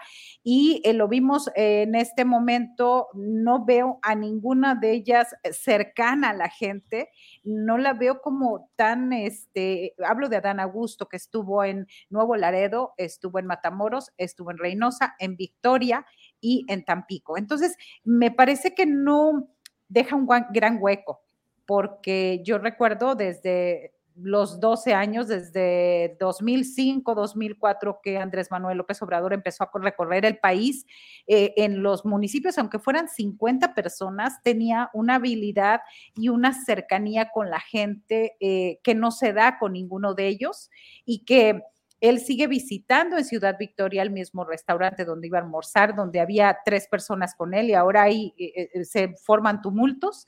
Este, y no lo vemos cercano, lo vimos ahora con las corcholatas a Adán Augusto. Eh, él sabe que tiene que tomarse la foto con el viejito, con la señora, con estar con el petrolero, con la gente, pero me parece que en su figura aparece como como estos noticieros de antes, ¿no? Que estaban así como, que salían a cuadro y estaban sonriendo y les quitaban la cámara y empezamos a ver eso en televisión y estaban molestos, enojados. Eh, no, no me parece que sean cercanos eh, este, en, ese caso. Vamos a ver ahora con Claudia Sheinbaum, que ha tenido mucha presencia en Tamaulipas desde antes de que se fijaran estas reglas y pues vamos a ver qué tan cercana, qué tan cercana ha sido eh, o qué es su presencia y bueno, las comparaciones son odiosas, pero se dan, ¿no? Nada que ver con Andrés Manuel López Obrador. Entonces, me parece que deja un gran vacío, al menos en estados como Tamaulipas. Bien, Marta Olivia, gracias. Eh, Juan Becerra Costa, y pues desde ahorita se está desatando ya, me parece a mí que subiendo el nivel de la agresión explícita hacia el propio presidente, hacia su trabajo político, como nunca y podemos ver expresiones escénicas como las de Catalino Krill, perdón, de Santiago Krill, que en una representación él y otros están subiendo mucho el nivel de la adjetivación eh, agresiva eh, y de insulto hacia el presidente de la República. ¿En qué etapa estamos ahorita, Juan Becerra? ¿En el adiós al presidente? ¿Comienza a perder fuerza? ¿Sus adversarios la van ganando? ¿Creen que llega el momento de la revancha? ¿Cómo lo ves, Juan? Pues mira, Julio, con respecto a lo sucedido el sábado pasado ahí en el Zócalo, en, el Zócalo de la Ciudad de México, pues antes de que se diera este mensaje, eh, nosotros también tuvimos una transmisión ahí especial en Fórmula, pues estaban los ojos puestos en las corcholatas, ¿no? En la y en los aspirantes a la coordinación, a la defensa de la transformación. Ahí estaba el morbo, además, ¿no? Y por primera vez en la expectativa, el presidente López Obrador no era el gran protagonista. Y esto no fue así en los hechos, porque las cocholatas, más allá de los saludos y de las fotos que se habían podido tomar, y bueno, Arturo estuvo en el lugar, sabrá más cómo se vivía en ese lugar, pero en la opinión pública, a lo largo de la República, a través de las distintas transmisiones que hubo, pues el gran protagonista fue Andrés Manuel López. Las cocholatas ni figuraron, estaban abajo del templete. De hecho, pues los reporteros con los que yo me estaba enlazando ahí me decían, no se reportan ni mentadas de madre, ni porras, favores, en contra de nadie. Y eh, pues ya después de la crónica de Arturo completísima y lo que bien acaba de, de apuntar Marta Olivia, yo nada más añadiría sobre este evento el simbolismo que se dio alrededor, que fue contundente. Se podría resumir en que son dos mujeres quienes hablaron antes que Andrés Manuel López dos mujeres y además un brinco generacional. Primero, la secretaria de Gobernación, Isa María Alcalde, el relevo, el relevo generacional, y después la gobernadora electa en el Estado de México, la maestra Delfina Gómez, pues en un hecho que no es casualidad, son tiempo de mujeres, y así lo está dejando claramente el presidente López Obrador, Julio. Es mi, mi impresión sobre, sobre el encuentro del sábado, sobre la reunión del sábado, sobre el festejo de los cinco años del triunfo electoral de la Cuarta Transformación. Y ya si quieres, ahorita le entramos al tema del histrionismo y de las lágrimas y de, ¿cómo, cómo dijiste? Este, de Catalino Krill. De Catalino Krill, sí. Órale, ahorita le entramos. Arturo Cano, ¿cómo no le carguen tanto la mano al señor Constitución, por favor.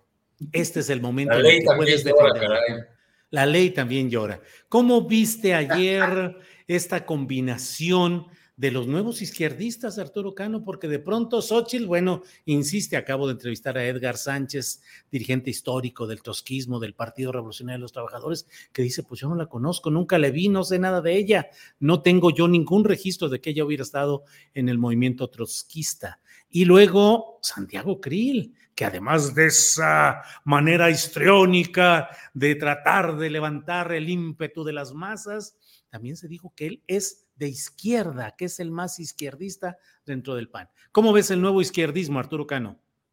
Fíjate, Julio, nada más un apunte sobre el, el mitin del sábado.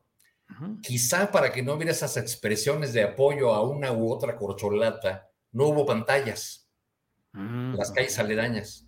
Es cierto. si hubiera habido pantallas, obviamente en algún momento iban a enfocar la imagen claro. de, los aspirantes, pero no hubo pantallas, eso se, se extrañó. También eso fue uno de los factores por, la, por los que más gente se empezó a ir temprano, porque no alcanzaban a, escuchar y menos a mirar lo que ocurría en el templete del Zócalo.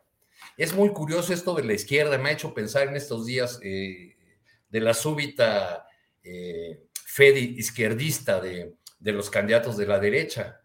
Eh, eh, me ha hecho pensar en estos días en algo que escuché en Brasil en 2010, eh, que, venía de los, de los propios partidarios o de gente que había estado en el gobierno de Lula, que decía que el gran logro de Lula había sido establecer un nuevo paradigma, un nuevo piso del cual no se iban a poder mover quienes lo sucedieran en la, en la presidencia. Es decir, Lula creó programas sociales que modificaron el, panorama eh, demográfico, el, nivel de ingresos de la gente. Ese año, 2010, por primera vez, 8.5 eh, eh, millones de brasileños viajaron en avión por primera vez en sus vidas, nada más para dar un dato de, esa transformación que, que, ocurrió, de ese crecimiento en el nivel de ingreso de los pobres. Los ricos también ganaron muchísimo.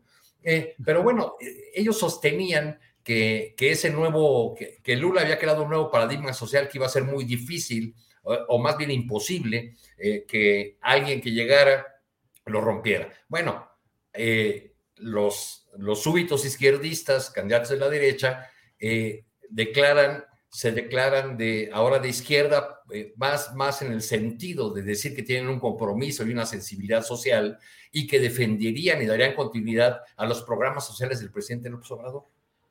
En otro momento, las fuerzas políticas que ellos representan han declarado que es populismo, que es asistencialismo, que no resuelve nada, y repiten y repiten esa vieja fórmula de que hay que enseñar a pescar y no darles el pescado, etcétera, etcétera. Entonces yo creo que por eso están vistiendo ahora de, izquierda, porque ya como que políticamente les resultó muy inadecuado, quizá lo midieron bien con, con esas expresiones de, de Lili Telles, este, ahora abrazada por por Verástegui, el, el, señor que nos da lecciones de cómo debe ser una familia cuando es soltero. Este, eh, en fin, yo creo que abrazaron eso y, llegan a, como Xochitl, pues a introducir este, este dato que hasta ahora no se ha podido eh, confirmar de una militancia juvenil en una organización del, del trotskismo en la, en la LOM. Me hizo, me hizo pensar eso en en qué curiosa es la vida de que una, persona también de extracción popular que reinventó su biografía, eh, introdujo en su, en su historia eh, que había sido militante trotskista en Ciudad de Nezahualcóyotl. Esa persona se llama Elvester Gordillo.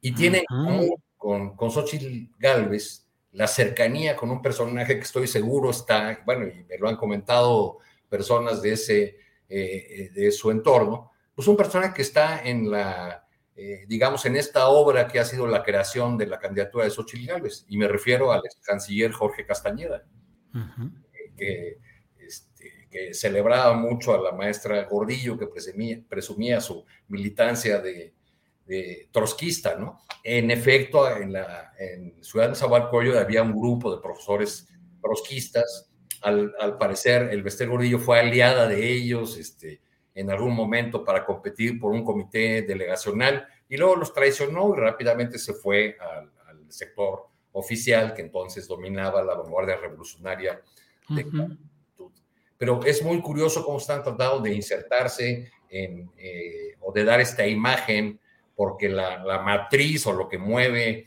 eh, la, candidatura de Xochitl es la idea de que le vamos a quitar lo principal de su narrativa a López Obrador, de que el candidato de, la oposición es aristócrata, fifí, entonces eh, lanzamos a una mujer muy popular que llega en bicicleta a, su registro ante el, ante el PRD, registran muchos eh, medios de comunicación eh, eh, ese hecho, que llegó en bicicleta, otros que la bicicleta es de las caras, que cuesta 35 mil pesos, pero pocos registraron que aunque llegó en bicicleta, se fue en una camioneta BMW, que esa sí cuesta varios, este, claro. centenas de miles de pesos, ¿no?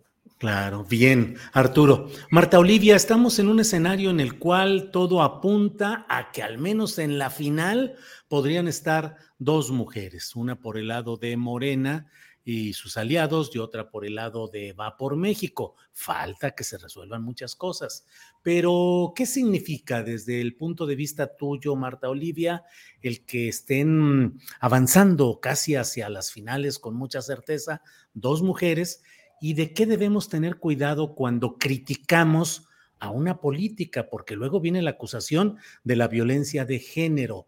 ¿Hasta dónde una política, una mujer metida a la política, debe tener un umbral de exposición crítica mayor que una mujer que simplemente eh, no, está expuesta pues a esa inmensa actividad pública? Marta Olivia. Sí, a mí me parece que lo principal, sea un hombre o una mujer política, tiene que ver con la congruencia de los actos. Es decir, si Xochitl llega, como dice Arturo Cano, en una bicicleta, pero luego se va en un auto muy lujoso y está registrado, a mí me parece que eso sería lo grave, sea hombre o sea mujer al final lo que se debe de enfatizar es eh, la esfera pública lo que está haciendo eh, eh, diferente o lo que quieres hacer diferente. A, mí me parece también prudente en este momento decir, eh, déjame meter el tema de que eh, ella habla hoy de que cuenta con el apoyo de 60 mil voluntarios para juntar las 150 mil firmas. Entonces, la pregunta es, ¿quiénes conforman esos 60 mil voluntarios? ¿Quién les está patrocinando? ¿Quién los paga? ¿A qué intereses obedecen? Y en ese sentido, pues eh, la encuesta del financiero hoy habla de que ella ocupa el primer lugar en la oposición, está empatada con Santiago Krill y hay otra mujer eh, en el caso del PRI, pues prefieren a Beatriz Paredes y a Enrique de la Madrid en segundo lugar. Entonces, me parece que en este momento eh, es... Eh, es muy claro cuando se hace, se hacen o se utiliza este lenguaje de acoso o de víctimas o, de violencia de género. ¿Por qué? Pues porque es cuando resulta los intereses, eh, sucede que es violencia. Y, voy a hablar de un caso de Tamaulipas, una diputada del Partido Acción Nacional, Imelda San Miguel. Ella eh, le grita al coordinador de los diputados, en ese entonces diputados de Morena en Tamaulipas, y entonces ella le dice, yo le grito y suspendo la sesión cuando me dé la gana. Y entonces el diputado le dice, no puede hacer eso. Usted nosotros también podemos votar y pedir su remoción. ¿Y quién fue acusarlo de violencia de género? La diputada que gritó y que suspendió la sesión tres veces en un día. Entonces, me parece que la gran ventaja de las redes sociales es que estamos viendo la congruencia e incongruencia en este sentido, eh, de, que, de lo que están diciendo y lo que hacen. Es decir, hay registros y nosotros como periodistas tenemos que estar como muy pendientes de esta, de esta congruencia. Y rápido, porque ya vas con el tema este, cuando eh, Krill dice que soy de izquierda con agenda progresista, solo hay que recordarle que en abril del 2007, cuando era coordinador de la bancada del PAN en el Senado, él impugnó ante la Suprema Corte de Justicia la legalización del aborto en el Distrito Federal, entonces Distrito Federal, y él ha dicho que ellos van por sí a la vida y no a la muerte del ser humano. Entonces, habría que preguntarse qué tipo de posturas son de izquierda y, qué, y de qué izquierda son. Julio. Bien, Marta Olivia, gracias.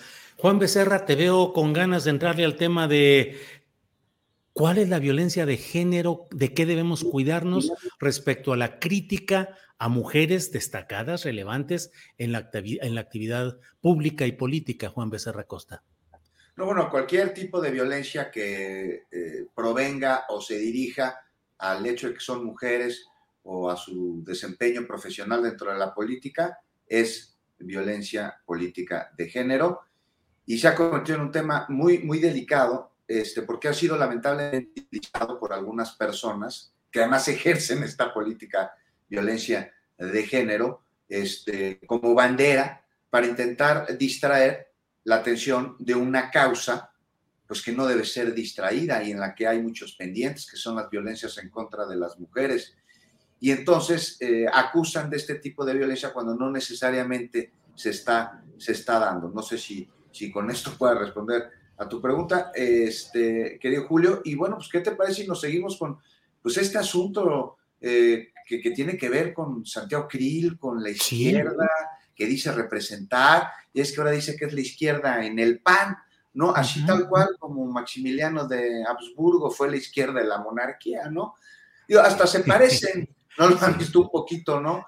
Este, y no sé, eso como, con que la izquierda el PAN... Pero, pero Krill sería como López Mateos de ultraizquierda dentro de la Constitución. De la... Acuérdate que es el señor Constitución. Claro. Señor Constitución, pero no se y parece sería... a López Mateo, se parece más a Habsburgo, ¿no te parece? Sí, y sería la monarquía chihuahuense. Recordemos Además. que las familias Krill y Terrazas fueron la, la monarquía en, esa, en toda aquella región, Juan Becerra. Así es, y pues no sé a ustedes cómo les suena eso de la izquierda del PAN, porque a mí me suena como pues, medio contradictorio, ¿no? Es como decir, soy el antirracista del Ku Klux Klan. Claro. O, o, o, presumir que se es neoliberal. Yo soy el neoliberal de la 4T. Bueno, que sí los hay, ahora que me pongo a pensar. Este, pero se ponen el disfraz, o sea, realmente no son 4T, nomás se ponen el disfraz de 4T, pero son neoliberales. Y bueno, es que el que haya salido Krill a decir esto, que es la izquierda del PAN, pues es colocarse un disfraz, de este disfraz del cual hemos estado hablando ya aquí un rato. Y la verdad es que no sé qué tanta influencia ha dejado en el poco tiempo que lleva dentro del PAN Lili Telles, porque su histrionismo parece haber creado tendencia al interior del partido. O sea, ya ven ayer Santiago Krill así la lágrima ahí al mero estilo López Portillista, ¿no? Vociferando. Yo creí que iba a destruir el, el atril que tenía enfrente y como hilo de media, ¿no? Se dejó ir y ya luego improvisó muy fuera de la dirección porque parece que no estaba dirigido, si, por eso ahí está, a ver si, si la hubo, este, y pasó de ser un drama a un performance de ciencia ficción en el que el senador y aspirante a ponerse la banda presidencial ahí comenzó a decir pues, cosas que no son, como que el presidente habría dicho, pretende ser dueño de México o algo así, nunca he escuchado al presidente decir eso, y bien bien no recuerdo exactamente las palabras, pero la idea es esa, y, este, y es que yo estaba muy asombrado con esa interpretación, no sé ustedes, o sea, mira, Julio, yo hice periodismo en un medio cultural, y me tocaba ir a las obras de teatro, y por más que estuvieran mal actuadas, siempre me, me, encontraba algo ahí, me dejaban alguna cosa. Y aquí no es la excepción, o sea, me divertí muchísimo al ver este intento por personificar al patriotismo, ¿no? O sea, muy malo, muy malo el intento, ¿no? Por ahí andaban diciendo que le dieran un Oscar. No, caray, ¿cómo que le van a dar un Oscar? Malito como actor. Que le dieran un Ariel, propusieron. Monero Rapé dijo que sí, pero un Ariel detergente para que le limpiaran la boca. Pero en fin, ese histrionismo de Lili Telly llega a sus compañeros ahora, ¿no? Hizo Chitl Galvez en su disfraz de pueblo, como ya veíamos, llega en bici a registrarse, pero sale en camioneta BMW, para que vean que es humilde. Este, uh -huh. Y les falla la producción, ¿no? O sea, pues lleguen, también hay que calcular la salida. Eh, este, y no tiene nada de malo llegar en una bici de 30 mil baros o irse en una camioneta BMW. O sea, lo malo es esconderlo o ponerse disfraz. O sea, tampoco es malo vestirse de hipile, siempre y cuando no sea para disfrazarse ni para pretender ser lo que no es nada más para engañar al electorado.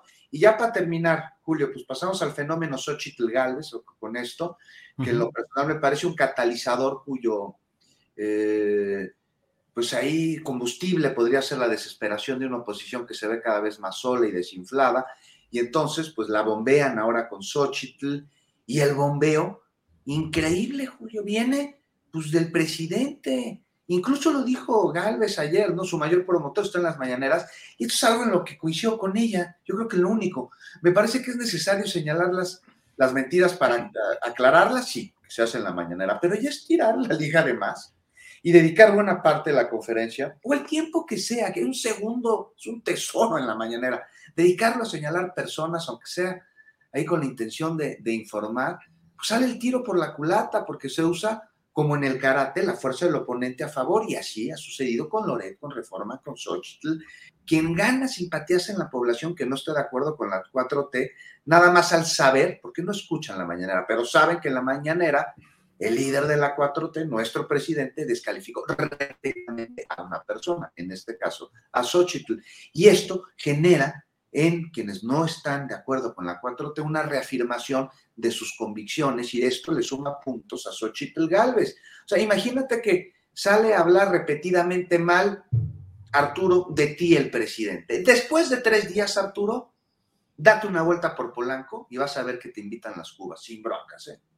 Claro, claro, que es uno de los hechos que hemos mencionado eh, con frecuencia en nuestras eh, pláticas aquí en Astillero Informa, el hecho de cómo la gran tribuna, la gran eh, cartelera, la marquesina de la mañanera con tanto impacto, el presidente de la República le ha dado una enorme presencia, eh, importancia y los ha convertido en interlocutores de la presidencia de la República a personajes como Carlos Dore de Mola, Joaquín López Dóriga y otros más. Y además, en este caso de Xochitl Galvez, yo también creo que en la mañanera debería de darse una... Em, eh, un mayor cuidado de lo que el presidente de la República dice en un lugar y en una instancia donde está para presidir y gobernar para todos. Tiene derecho, desde luego, a la respuesta y a la réplica, pero hay ocasiones en que la iniciativa de la crítica y de la acometida política y electoral la hace el propio presidente de la República y le está dando efectivamente resultados a su propia adversaria, en este caso que es Xochitl Gálvez. Marta Olivia, no sé si quieras entrarle a este tema o preguntarnos también el otro de los priistas, Osorio Chong y compañía, ¿a dónde irán las golondrinas? Bueno, ¿a dónde irán estos priistas luego de dejar el PRI? Marta Olivia. Sí, a mí me parece que podrían, yo los veo más como candidatos externos de Movimiento Ciudadano. Eh, los veo por ahí, ya que al romper con el PRI, eh, se da por hecho que romperían también con la coalición que integran el, el PAN y el PRD. Además, em, eh, me parece que la senadora Claudia Ruiz Massieu ha tenido varios acercamientos con la bancada de MC, donde parece que se siente bastante cómoda, se toma fotos, aparece en público sus algunos eh, compañeros de, MC. Eh, incluso la sobrina del expresidente podría eventualmente encabezar una candidatura por el Partido Naranja como candidata externa. Recordemos el mensaje extraño que dio cuando se bajó de la contienda.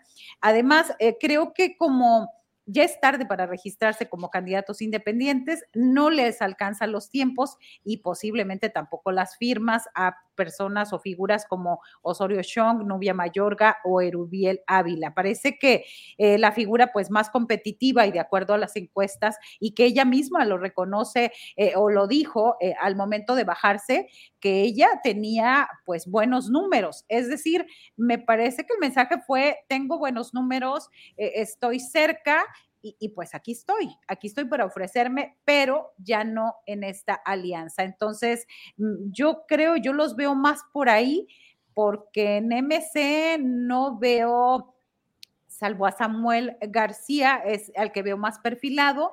Eh, Luis Donaldo Colosio se me hace como que no le tiene muchas ganas de entrarle todavía a la contienda presidencial. Y bueno, Enrique Alfaro, con esos números y primer lugar en desapariciones, por decirlo menos, me parece que no le alcanza. Bien, Marta Olivia. Em, Arturo Cano hoy ha aparecido en escena en un papel diferente José Ángel Curría Treviño, llamado o conocido el ángel de la dependencia. Me parece a mí que modélico en cuanto a la política neoliberal económica, artífice de las políticas de varios de los eh, ocupantes de los pinos más connotados del priismo, con Cedillo, y también tuvo sus cargos con Carlos Salinas de Gortari, se baja de la contienda en la cual evidentemente nadie consideraba seriamente que José Ángel Curría pudiera ser el candidato presidencial de Va por México, dice que ya declina, pero lo nombran director del proyecto de nación de del proyecto de nación de Va por México. Es decir, ese es, el, ese es el, el, proyecto que van a diseñar, el proyecto absolutamente neoliberal en el terreno económico. Y con un agregado, Arturo, que es el hecho de que es eh, pues el pensionado el jubilado más joven o de los más jóvenes del mundo, a los 43 años tenía ya su pensión porque estuvo 11 meses como director de Nacional Financiera, se jubiló con ese alto sueldo que equivalían a 110 mil pesos mensuales o algo así. 30 años va a cumplir ya Gurría recibiendo una pensión de ese nivel. ¿Qué opinas, pues?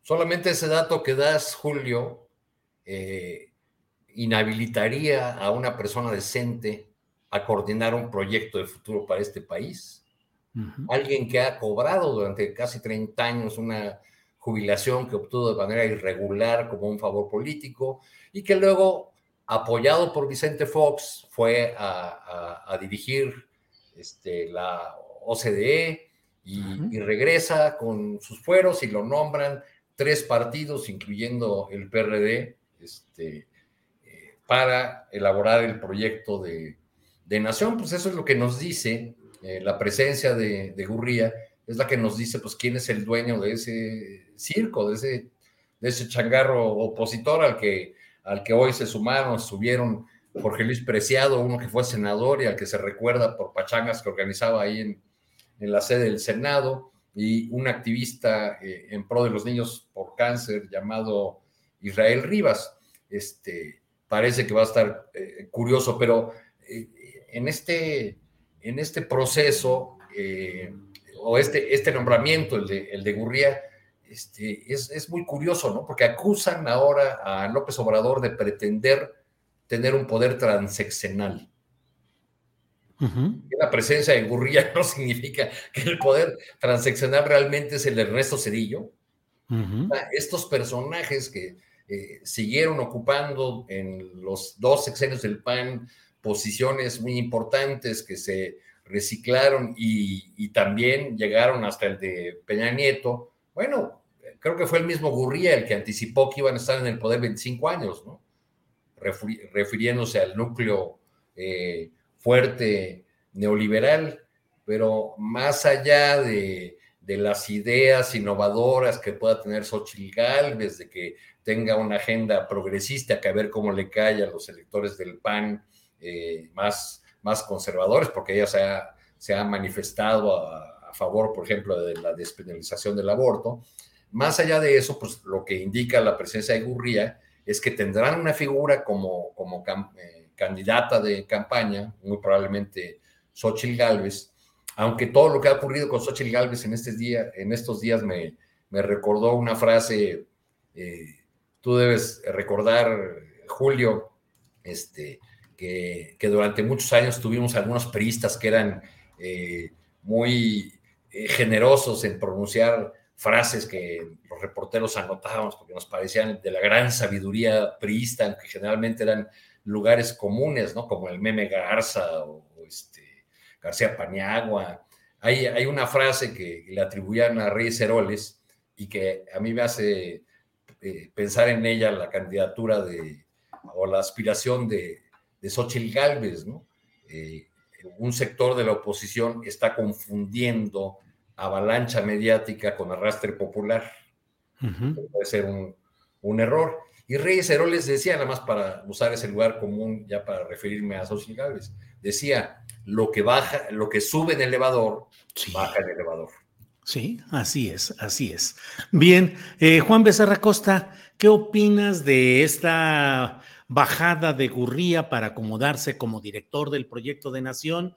¿Y cómo vas viendo el escenario de los que se van decantando en Va por México, que todo pareciera apuntar, pues, a que los finalistas serían tanto Xochitl Gálvez como Santiago Krill, y bueno, pareciera que Enrique de la Madrid podría ser la carta priista que enfilaran hacia esa final. ¿Cómo vas viendo esos reacomodos, salidas, bajadas, entran, salen? ¿Cómo ves, Juan? Pues que verdaderamente los que son competitivos no le van a entrar, se van a esperar al 30. Eso me parece que lo están dejando todos claro. Este, y, hay que verlos la cantidad, o sea, tienen más declinaciones que aspirantes a ser candidatos ahí en la oposición. Y eh, si no se pueden poner de acuerdo al interior de los partidos, imagínate cómo se van a poner de acuerdo en una coalición entre organizaciones políticas que lo único que tienen en común es un enemigo, y que es Morena. Y, bueno, no es lo único que tienen en común, también, también tienen en común esa sed de poder enorme para satisfacer sus bolsillos. Y lo tienes en el PRI que se están bajando, ¿no? Se les están yendo, se están eh, como un éxodo, una estampida.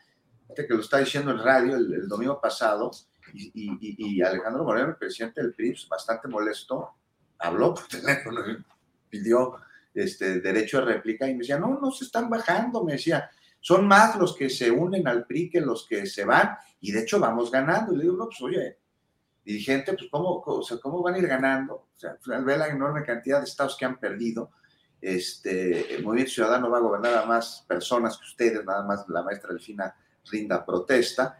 Y tienen un éxodo de no solo de gobernantes y de representantes populares, sino de cuadros de abolengo. Ah, le preguntas a, a, Marta Olivia hace rato, ¿a dónde se van? Y eso será muy interesante saberlo. No sé dónde se vayan, pero ya dijo Osorio Chong que a donde se vayan, se van a llevar el PRI de antes con ellos y que ese PRI de antes va a estar siempre ahí acompañándolos y que los va a ayudar a seguir adelante. Y pues, ¿sabes qué, Julio? ¡Qué miedo! ¿Por qué eso? El PRI de antes es la guerra sucia, es el terrorismo de Estado perpetrado desde la década de los 60 hasta la de los 90 y las fatídicas herencias que dejó para que ese terrorismo continúe, para que desembocara en una guerra absurda con la que un presidente intentó legitimarse, salió con el crimen, porque el PRI hay que tenerlo bien claro, no se constriña una sigla a tres letras. Eh, incluso antes de llamarse así fue el PNR, pero era lo mismo. Pero antes, antes del PNR, antes del movimiento revolucionario, los males de ese partido, sus motivaciones, su gente, ya existían. No con ese nombre, por supuesto, pero la clase en el poder ha cometido las mismas tropelías que el alguna vez revolucionario ya ni institucional ha cometido durante casi 100 años. podrá el PRI perder su registro, de hecho va que vuela, pero después de ello, pues ya con ese, ya sin ese nombre, ya sin ese logo va a seguir existiendo y va a seguir haciéndolo en esencia. Y es ahí a donde se van Osorio y Claudia Ruiz Macho Salinas y quienes saldrán huyendo de un barco que ya encallado comienza a sumergirse porque vienen más, más éxodos. Hay que tener ya para acabar, Julio, bien identificados a los pristas de ayer, a los de hoy y a los de mañana, porque ellos utilizan camuflaje y se disfrazan de causas en las que no militan para utilizarlas como trampolín que les lleve a lo que siempre han deseado, el poder por el poder, ese que les permite saciar su hambre de ambiciones materiales y, no, y con el que han empobrecido a los más, enriqueciendo a los menos. Y ahí van Osorio y compañía. A ellos sí los identificamos. Nada más cuidado con los que traen eh, la piel de izquierda puesta como disfraz ocultando sus garras de chacales. Ahí andan, Julio. Bien, Juan Becerra. Marta Olivia, creo que ni pintadito el tema para ti que vives en Tamaulipas, donde durante mucho tiempo vivió un prismo histórico metido en los gobiernos, en los fraudes electorales, experiencia en todo lo que era la corrupción y la injusticia. Ya ha habido cambios de siglas partidistas, pero pareciera que muchos de los del pasado, lobos con piel de oveja guinda, ahora brincan a morena, se reacomodan en Tamaulipas, que tú conoces muy bien, pero en general a nivel nacional. ¿Cómo ves ese tema, Marta Olivia? El PRI va desapareciendo en sus siglas, pero se reconstituye en otros poderes, específicamente en Morena, Marta Olivia.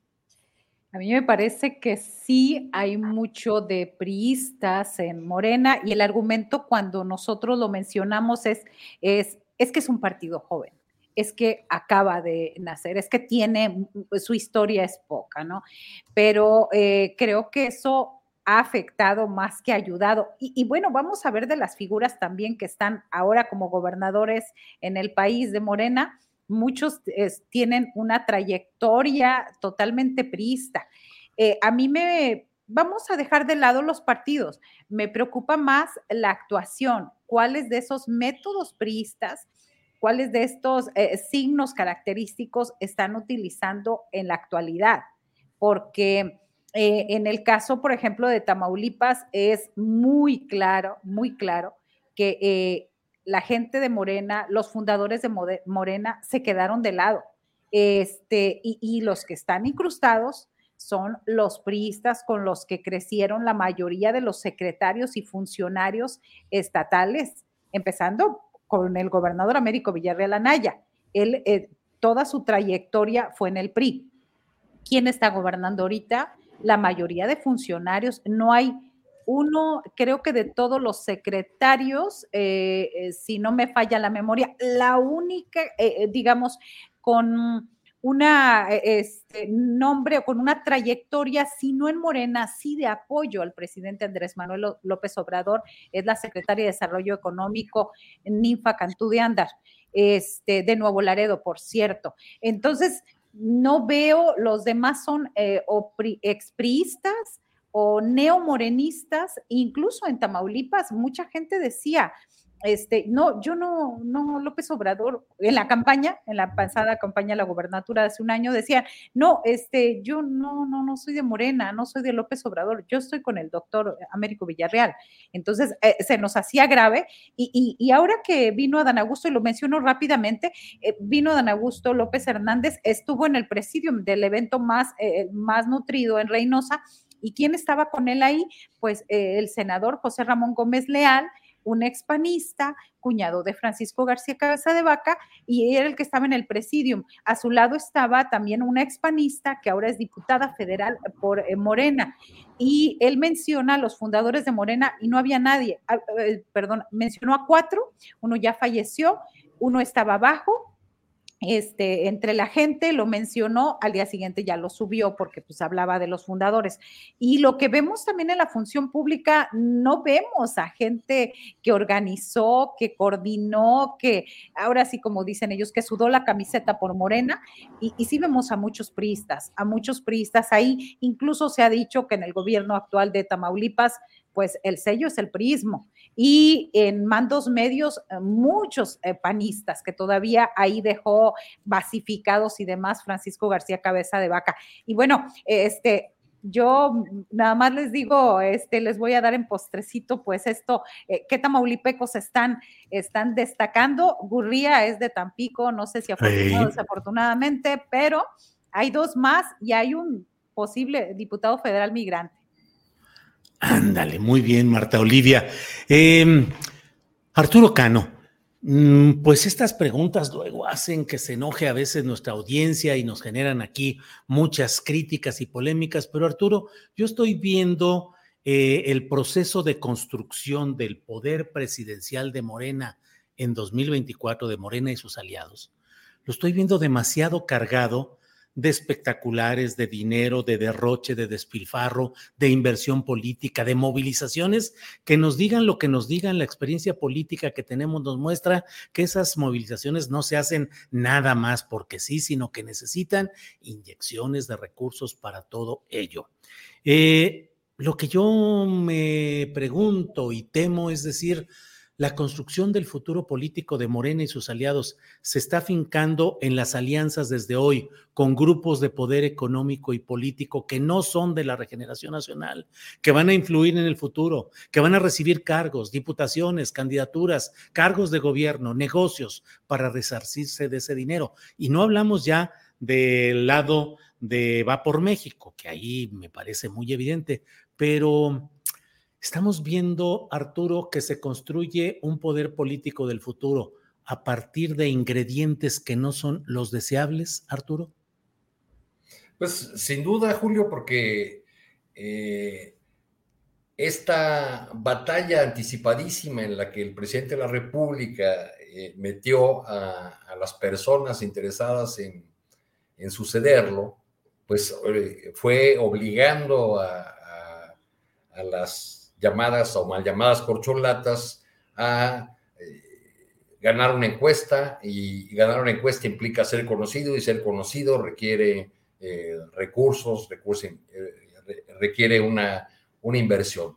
El, el, gran problema es si, si hay apoyo, si hay respaldo de empresarios porque simpaticen con alguna causa, con algún candidato, yo creo que sería de alguna manera legítima. Otra discusión es lo que la ley electoral ordena y que todos los, todas las fuerzas políticas están este, ignorando. Eh, eh, la, la cosa es, ¿realmente hay un sincero respaldo derivado de una simpatía política que puede ser legítima?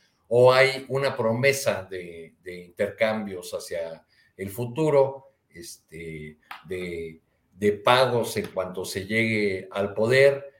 No, Morena no es una fuerza que haya estado exenta de, eso. Hay historias eh, conocidas de, candidatos a gobernador o candidatas y presidentes municipales que llegaron eh, con esos respaldos de gente de recursos y que luego tuvieron que entregar a veces no solamente contratos, sino a veces incluso posiciones eh, en los gobiernos. Claro, posiciones en, las, en aquellas áreas donde, donde se manejan este, los, los recursos, ¿no? Es, es un tema irresuelto de nuestra vida político-electoral eh, y, la gran reforma electoral que, como lo hemos comentado aquí eh, en varias ocasiones, la gran reforma electoral que nos debemos como país más allá de este debate y de, esta, eh, de este choque entre dos bloques, pues es una reforma que, que realmente le quite a, los procesos electorales eh, ese tufo de dependencia del, dinero irregular o muchas veces ilegítimo. Veo que, esa es una, una, obra que no va a quedar concluida este sexenio y, algo que quizá requiera de un nuevo acuerdo eh, político, eh, de un nuevo pacto político en el, en el futuro. Bien, Arturo. Eh, son las 2 de la tarde con 49 minutos, ya vamos entrando a la parte final.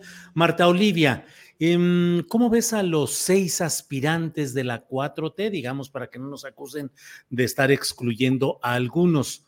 A mí me parece que Manuel Velasco pues no tiene mayor posibilidad, tampoco. le veo a, Monreal, que parece más decidido a buscar la jefatura de gobierno de la Ciudad de México. Pero en general, ¿cómo ves a los eh, buscadores, los aspirantes de la llamada 4T?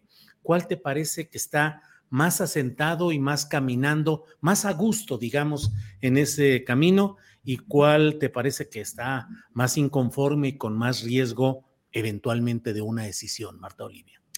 Sí, yo siento que Marcelo Ebrard se, busca presentar como el candidato más entusiasta y el diferente, el que trae propuestas frescas y representa un cambio para seguir las políticas de la cuarta T.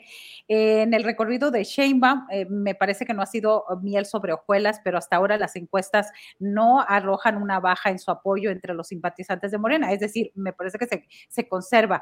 Adán Augusto eh, pregona y lo repitió ahora en Tamaulipas, vamos a ver si en los demás eh, semanas sigue igual, que es el hermano mano de AMLO, lo menciona de 8 a 12 veces en cada discurso y que él representa la continuidad y por eso eh, pues deben de confiar en, él.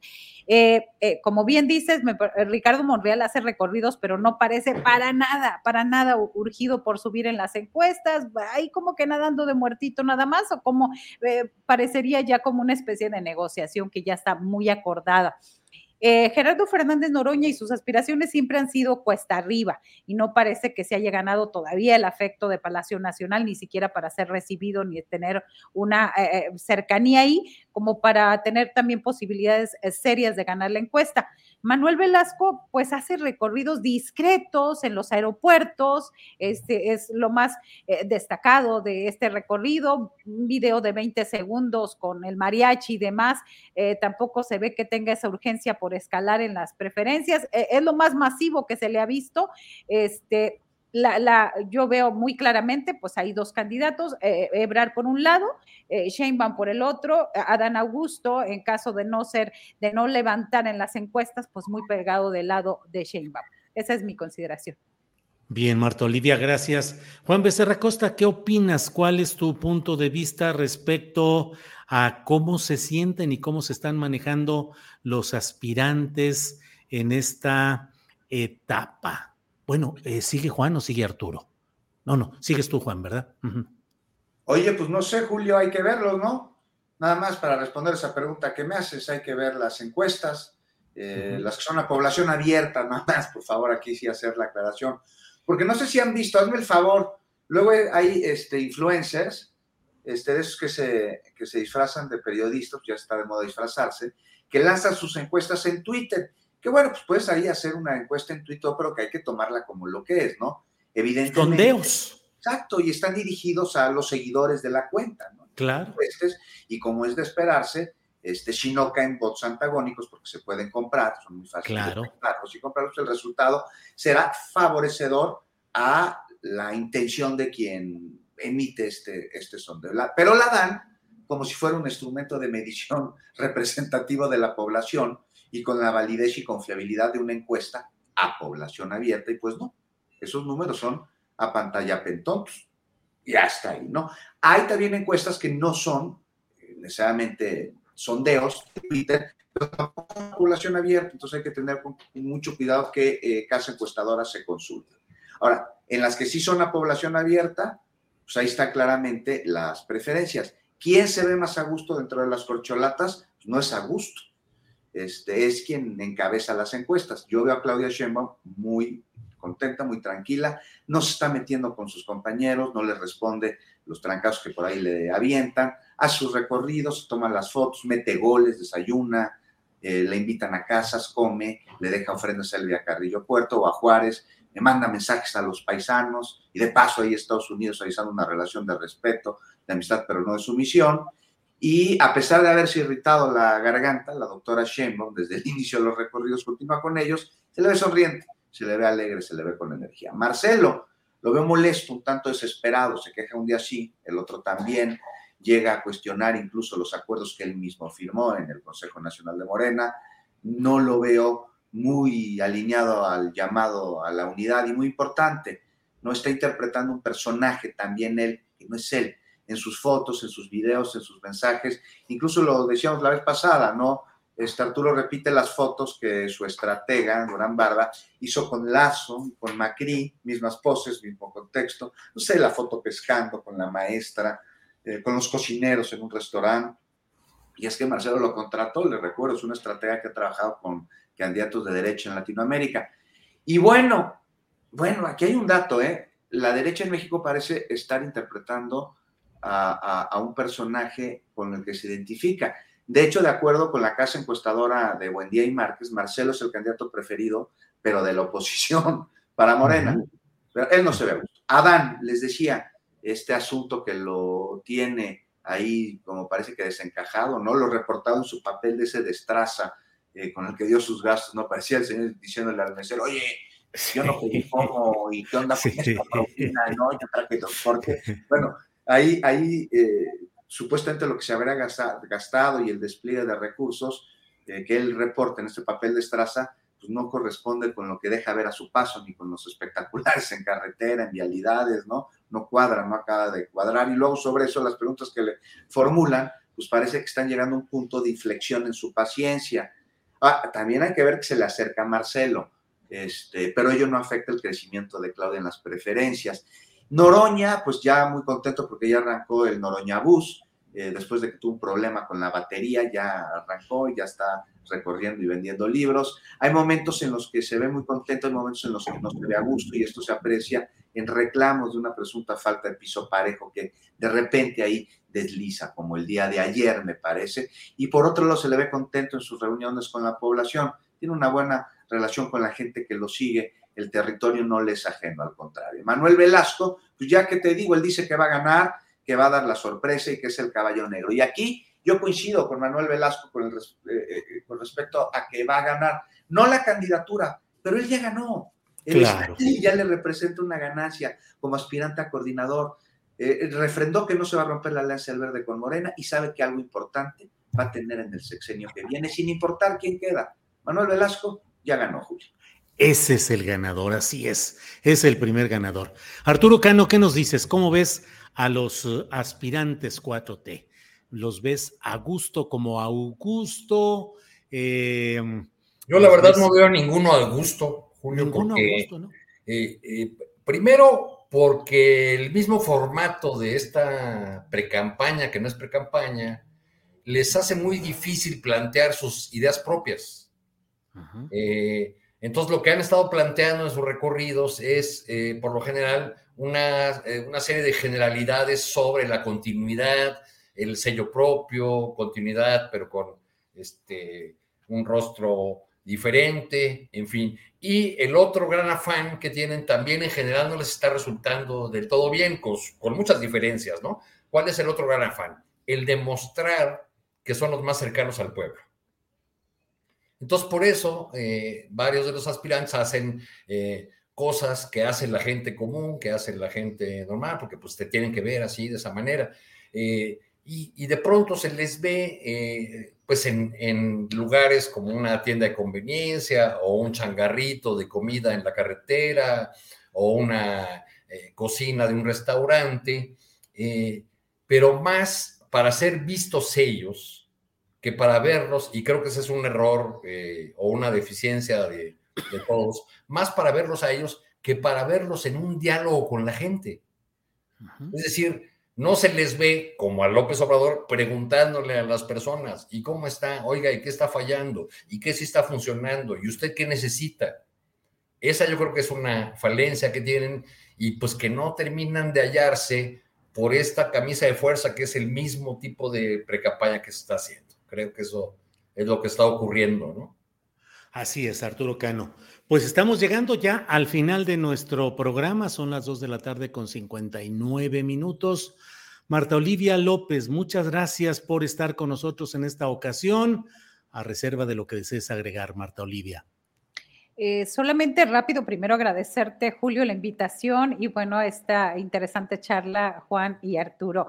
Este, nosotros ayer empezamos a hacer una observación en nuestro sitio, en un 2x3 Tamaulipas, donde qué estaba haciendo Francisco García Cabeza de Vaca y, con quién se está reuniendo y hacia dónde va. Y encontramos que este, se está reuniendo con grupos migrantes que ya se asume como un migrante, yo diría es un prófugo de la justicia, pero él se ve como migrante, se está reuniendo con otros migrantes como Ricardo Anaya en Houston y como también otros eh, panistas.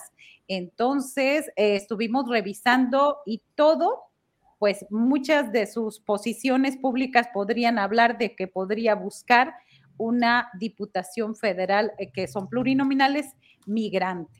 Así que este, hace tres semanas eh, eh, había, eh, nos llegó la información de que se había comprado un premio de por la seguridad y entonces nosotros empezamos a difundir todos los todos los temas de inseguridad que se dieron durante su sexenio y al parecer la organización decidió ya no entregarle ese premio. No sabemos qué tan este, avanzado vaya esto de la Diputación Federal Migrante, pero él ya se asume con la comunidad mexicana en Texas como un migrante más. Así que hay que estar alertas. Gracias, Julio. Muy bien. A ti, Marta Olivia, gracias. Eh, Juan Becerra Costa, ¿qué nos dices ya al final, ya en esta parte postrera? Juan Becerra. Pues ya les mando un abrazo, Marta Olivia, de veras que qué gusto haber compartido la mesa contigo, es, es, es, es algo padre, es algo que está bueno. No decir que es un honor y un orgullo, porque son lugares comunes muy priistas, este es algo que estuvo fregón. Arturo Cano, pues como siempre, ¿no? El maestro, de toda mi vida he sus crónicas y me encantan. Y bueno, Julio, gracias. Abrazo a Adriana y abrazo a todos los que nos acompañan. Y un anuncio, ¿no? Ahí a las 10 de la noche, porque ahí veo que están escribiendo de las encuestas y todo. Va a estar Roy Campos en el noticiario en el que yo trabajo, este, con el tracking que hace todos los días. Más allá de los números que reflejen, los invito a verlo para que nos explique cuál es la metodología y qué tan confiable y válido es este instrumento de medición, porque eso luego pocas personas lo preguntan y sí está chido saberlo. No sé tú qué opinas, Julio. Sí, pues claro que es chido saberlo, nomás eso faltaba. Gracias, Juan Becerra. Arturo Cano, eh, parte final, postrecito, comentario final. Dos comentarios a propósito del lamentable fallecimiento de Adolfo Gili. Sí. Eh, uno, eh, recomendar la lectura de una de sus últimas obras, Felipe Ángeles, el estratega un, libro que se lee realmente como una novela y que tiene más actualidad de la que uno imaginaría por la descripción que hace de un personaje que tuvo un final, un final trágico. Y luego recordar el papel de Gilly como político, porque además de académico sólido, de historiador eh, muy culto, fue un hombre de acción en la, en la política.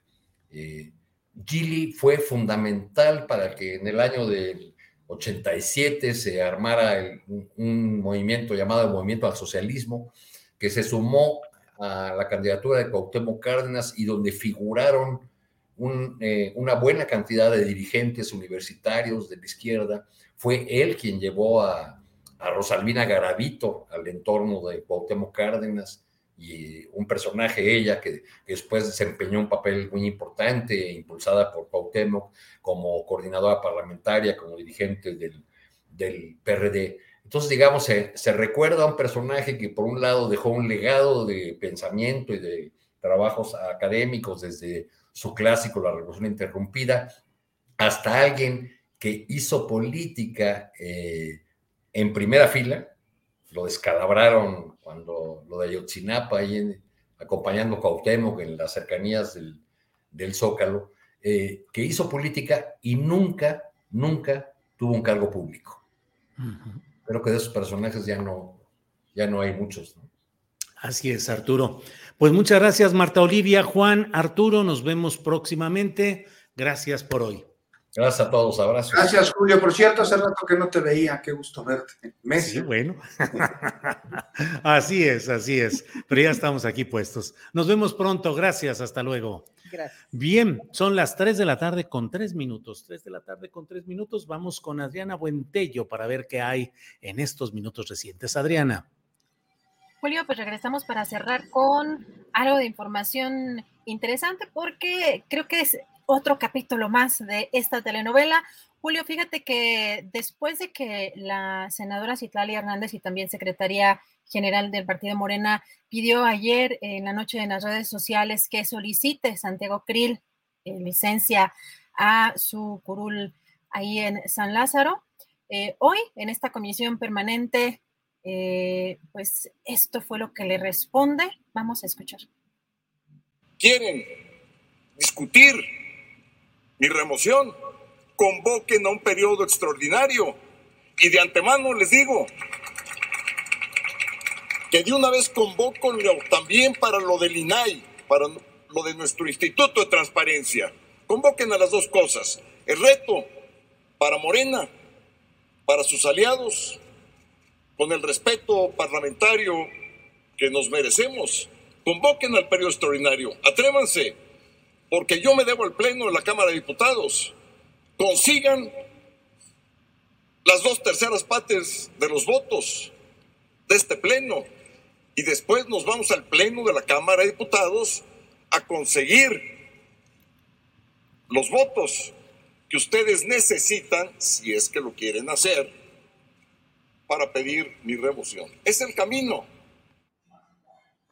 Bueno, pues eso quiere decir que Santiago Krill se aferra a su cargo privilegios, recursos y posibilidades como presidente de esta mesa directiva y como eh, parte de la coordinación de los diputados de Acción Nacional, además con un tono muy retador que me parece a mí que... sí, sí, sí. sí, sí, ¿cómo la ves? Y a ver si de veras, de veras la, te la rifas como dices, hijo, y a ver si de veras juntas toda la flota que dices, para nos vemos allá. Dices, bueno, ¿por qué el señor Constitución? Recuerdo una entrevista que le hicimos hace tiempo a Adriana, donde era la suavidad del mundo. Quiero concertación, soy un puente de comunicación, no hay que exacerbar los ánimos, todo era así. Y de pronto hoy está ya de un tono pandillero. Monrealesco, ¿no? Un tono monrealesco.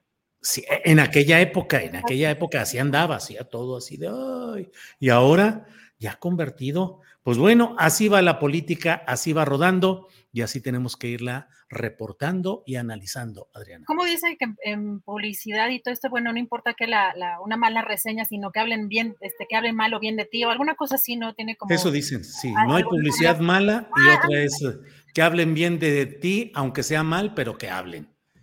Algo así, pero fíjate, eh, también me pareció interesante que esta pues este teatro o esta obra pues incluye más personajes, porque inmediatamente después, eh, ¿te acuerdas de este senador Mario Zamora del PRI? Sí, claro, sinaloense. Bueno, pues así como en la mañanera hay de, ay, presidente, ¿por qué está tan guapo el día de hoy? ¿No? Pues este senador que se para a preguntarle y le dice qué es lo que lo motiva y lo mueve a ser un hombre de leyes con pasión y a seguir luchando por México. Es un Lili Tellesazo, porque esa es la misma idea que usó Lili Telles frente a Enrique Peña Nieto, que le dijo, señor presidente, ¿cómo reúne usted el valor para emprender estas reformas profundas a nuestro país? Se lo dijo con una mirada así taladrante de ella hacia Peña Nieto. Y ahora Mario Zamora, el diputado federal. Por Pero en esa época Lili era conductora, ¿no? Rectora de Era conductora, sí, sí. En ese momento, digamos que todavía está, hasta se entiende que por alguna indicación. En este caso parece que entra en esta obra de teatro un senador del PRI, pues sabe que está quizá apoyando también a Santiago Krill, porque antes dice, no, yo reconozco, hace Santiago Krill toda, yo estuve, eh, le recrimina al legislador Alejandro Robledo, pues ¿dónde estuvo en tal momento, en tal momento, en el 70 y no sé qué, en el tal? Y pues digo, yo creo que está más joven, mucho más joven ese, ese legislador Robledo de Morena. Yo digo, bueno, pues en el 72, creo que dijo, pues yo creo que no ni había nacido quizá, pero ya sabes cómo empiezan estos personajes a decir que cómo formaron parte de la historia. Y entonces sale este personaje, eh, Mario Zamora, a decir, no, yo le reconozco como su trayectoria, ta, ta, ta, y me permite hacerle una pregunta y sale con esa pregunta así de, ¿qué se siente? Casi, casi ser el hombre constitucional bueno, pues así andan las cosas.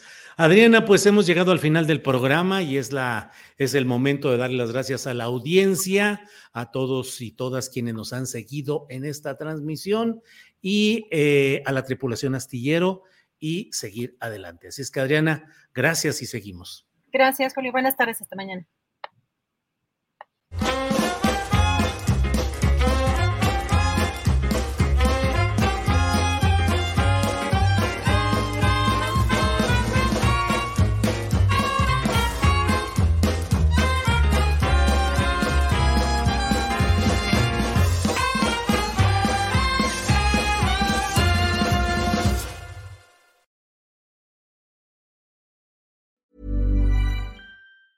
Hey, it's Danny Pellegrino from Everything Iconic. Ready to upgrade your style game without blowing your budget? Check out Quince. They've got all the good stuff shirts and polos, activewear, and fine leather goods, all at 50 to 80% less than other high end brands. And the best part? They're all about safe, ethical, and responsible manufacturing. Get that luxury vibe without the luxury price tag. Hit up quince.com slash upgrade for free shipping and 365 day returns on your next order. That's quince.com slash upgrade. Hi, I'm Daniel, founder of Pretty Litter. Did you know cats tend to hide symptoms of sickness and pain? I learned this the hard way after losing my cat, Gingy. So I created Pretty Litter, a health monitoring litter that helps detect early signs of illness by changing colors, saving you money and potentially your cat's life. Pretty Litter is veterinarian developed, and it's the easiest way to keep tabs on your fur baby's health right at home. Go to prettylitter.com and use code ACAST for 20% off your first order and a free cat toy. Terms and conditions apply. See site for details. Para que te enteres del próximo noticiero, suscríbete y dale follow en Apple, Spotify, Amazon Music, Google o donde sea que escuches podcast. Te invitamos a visitar nuestra página julioastillero.com.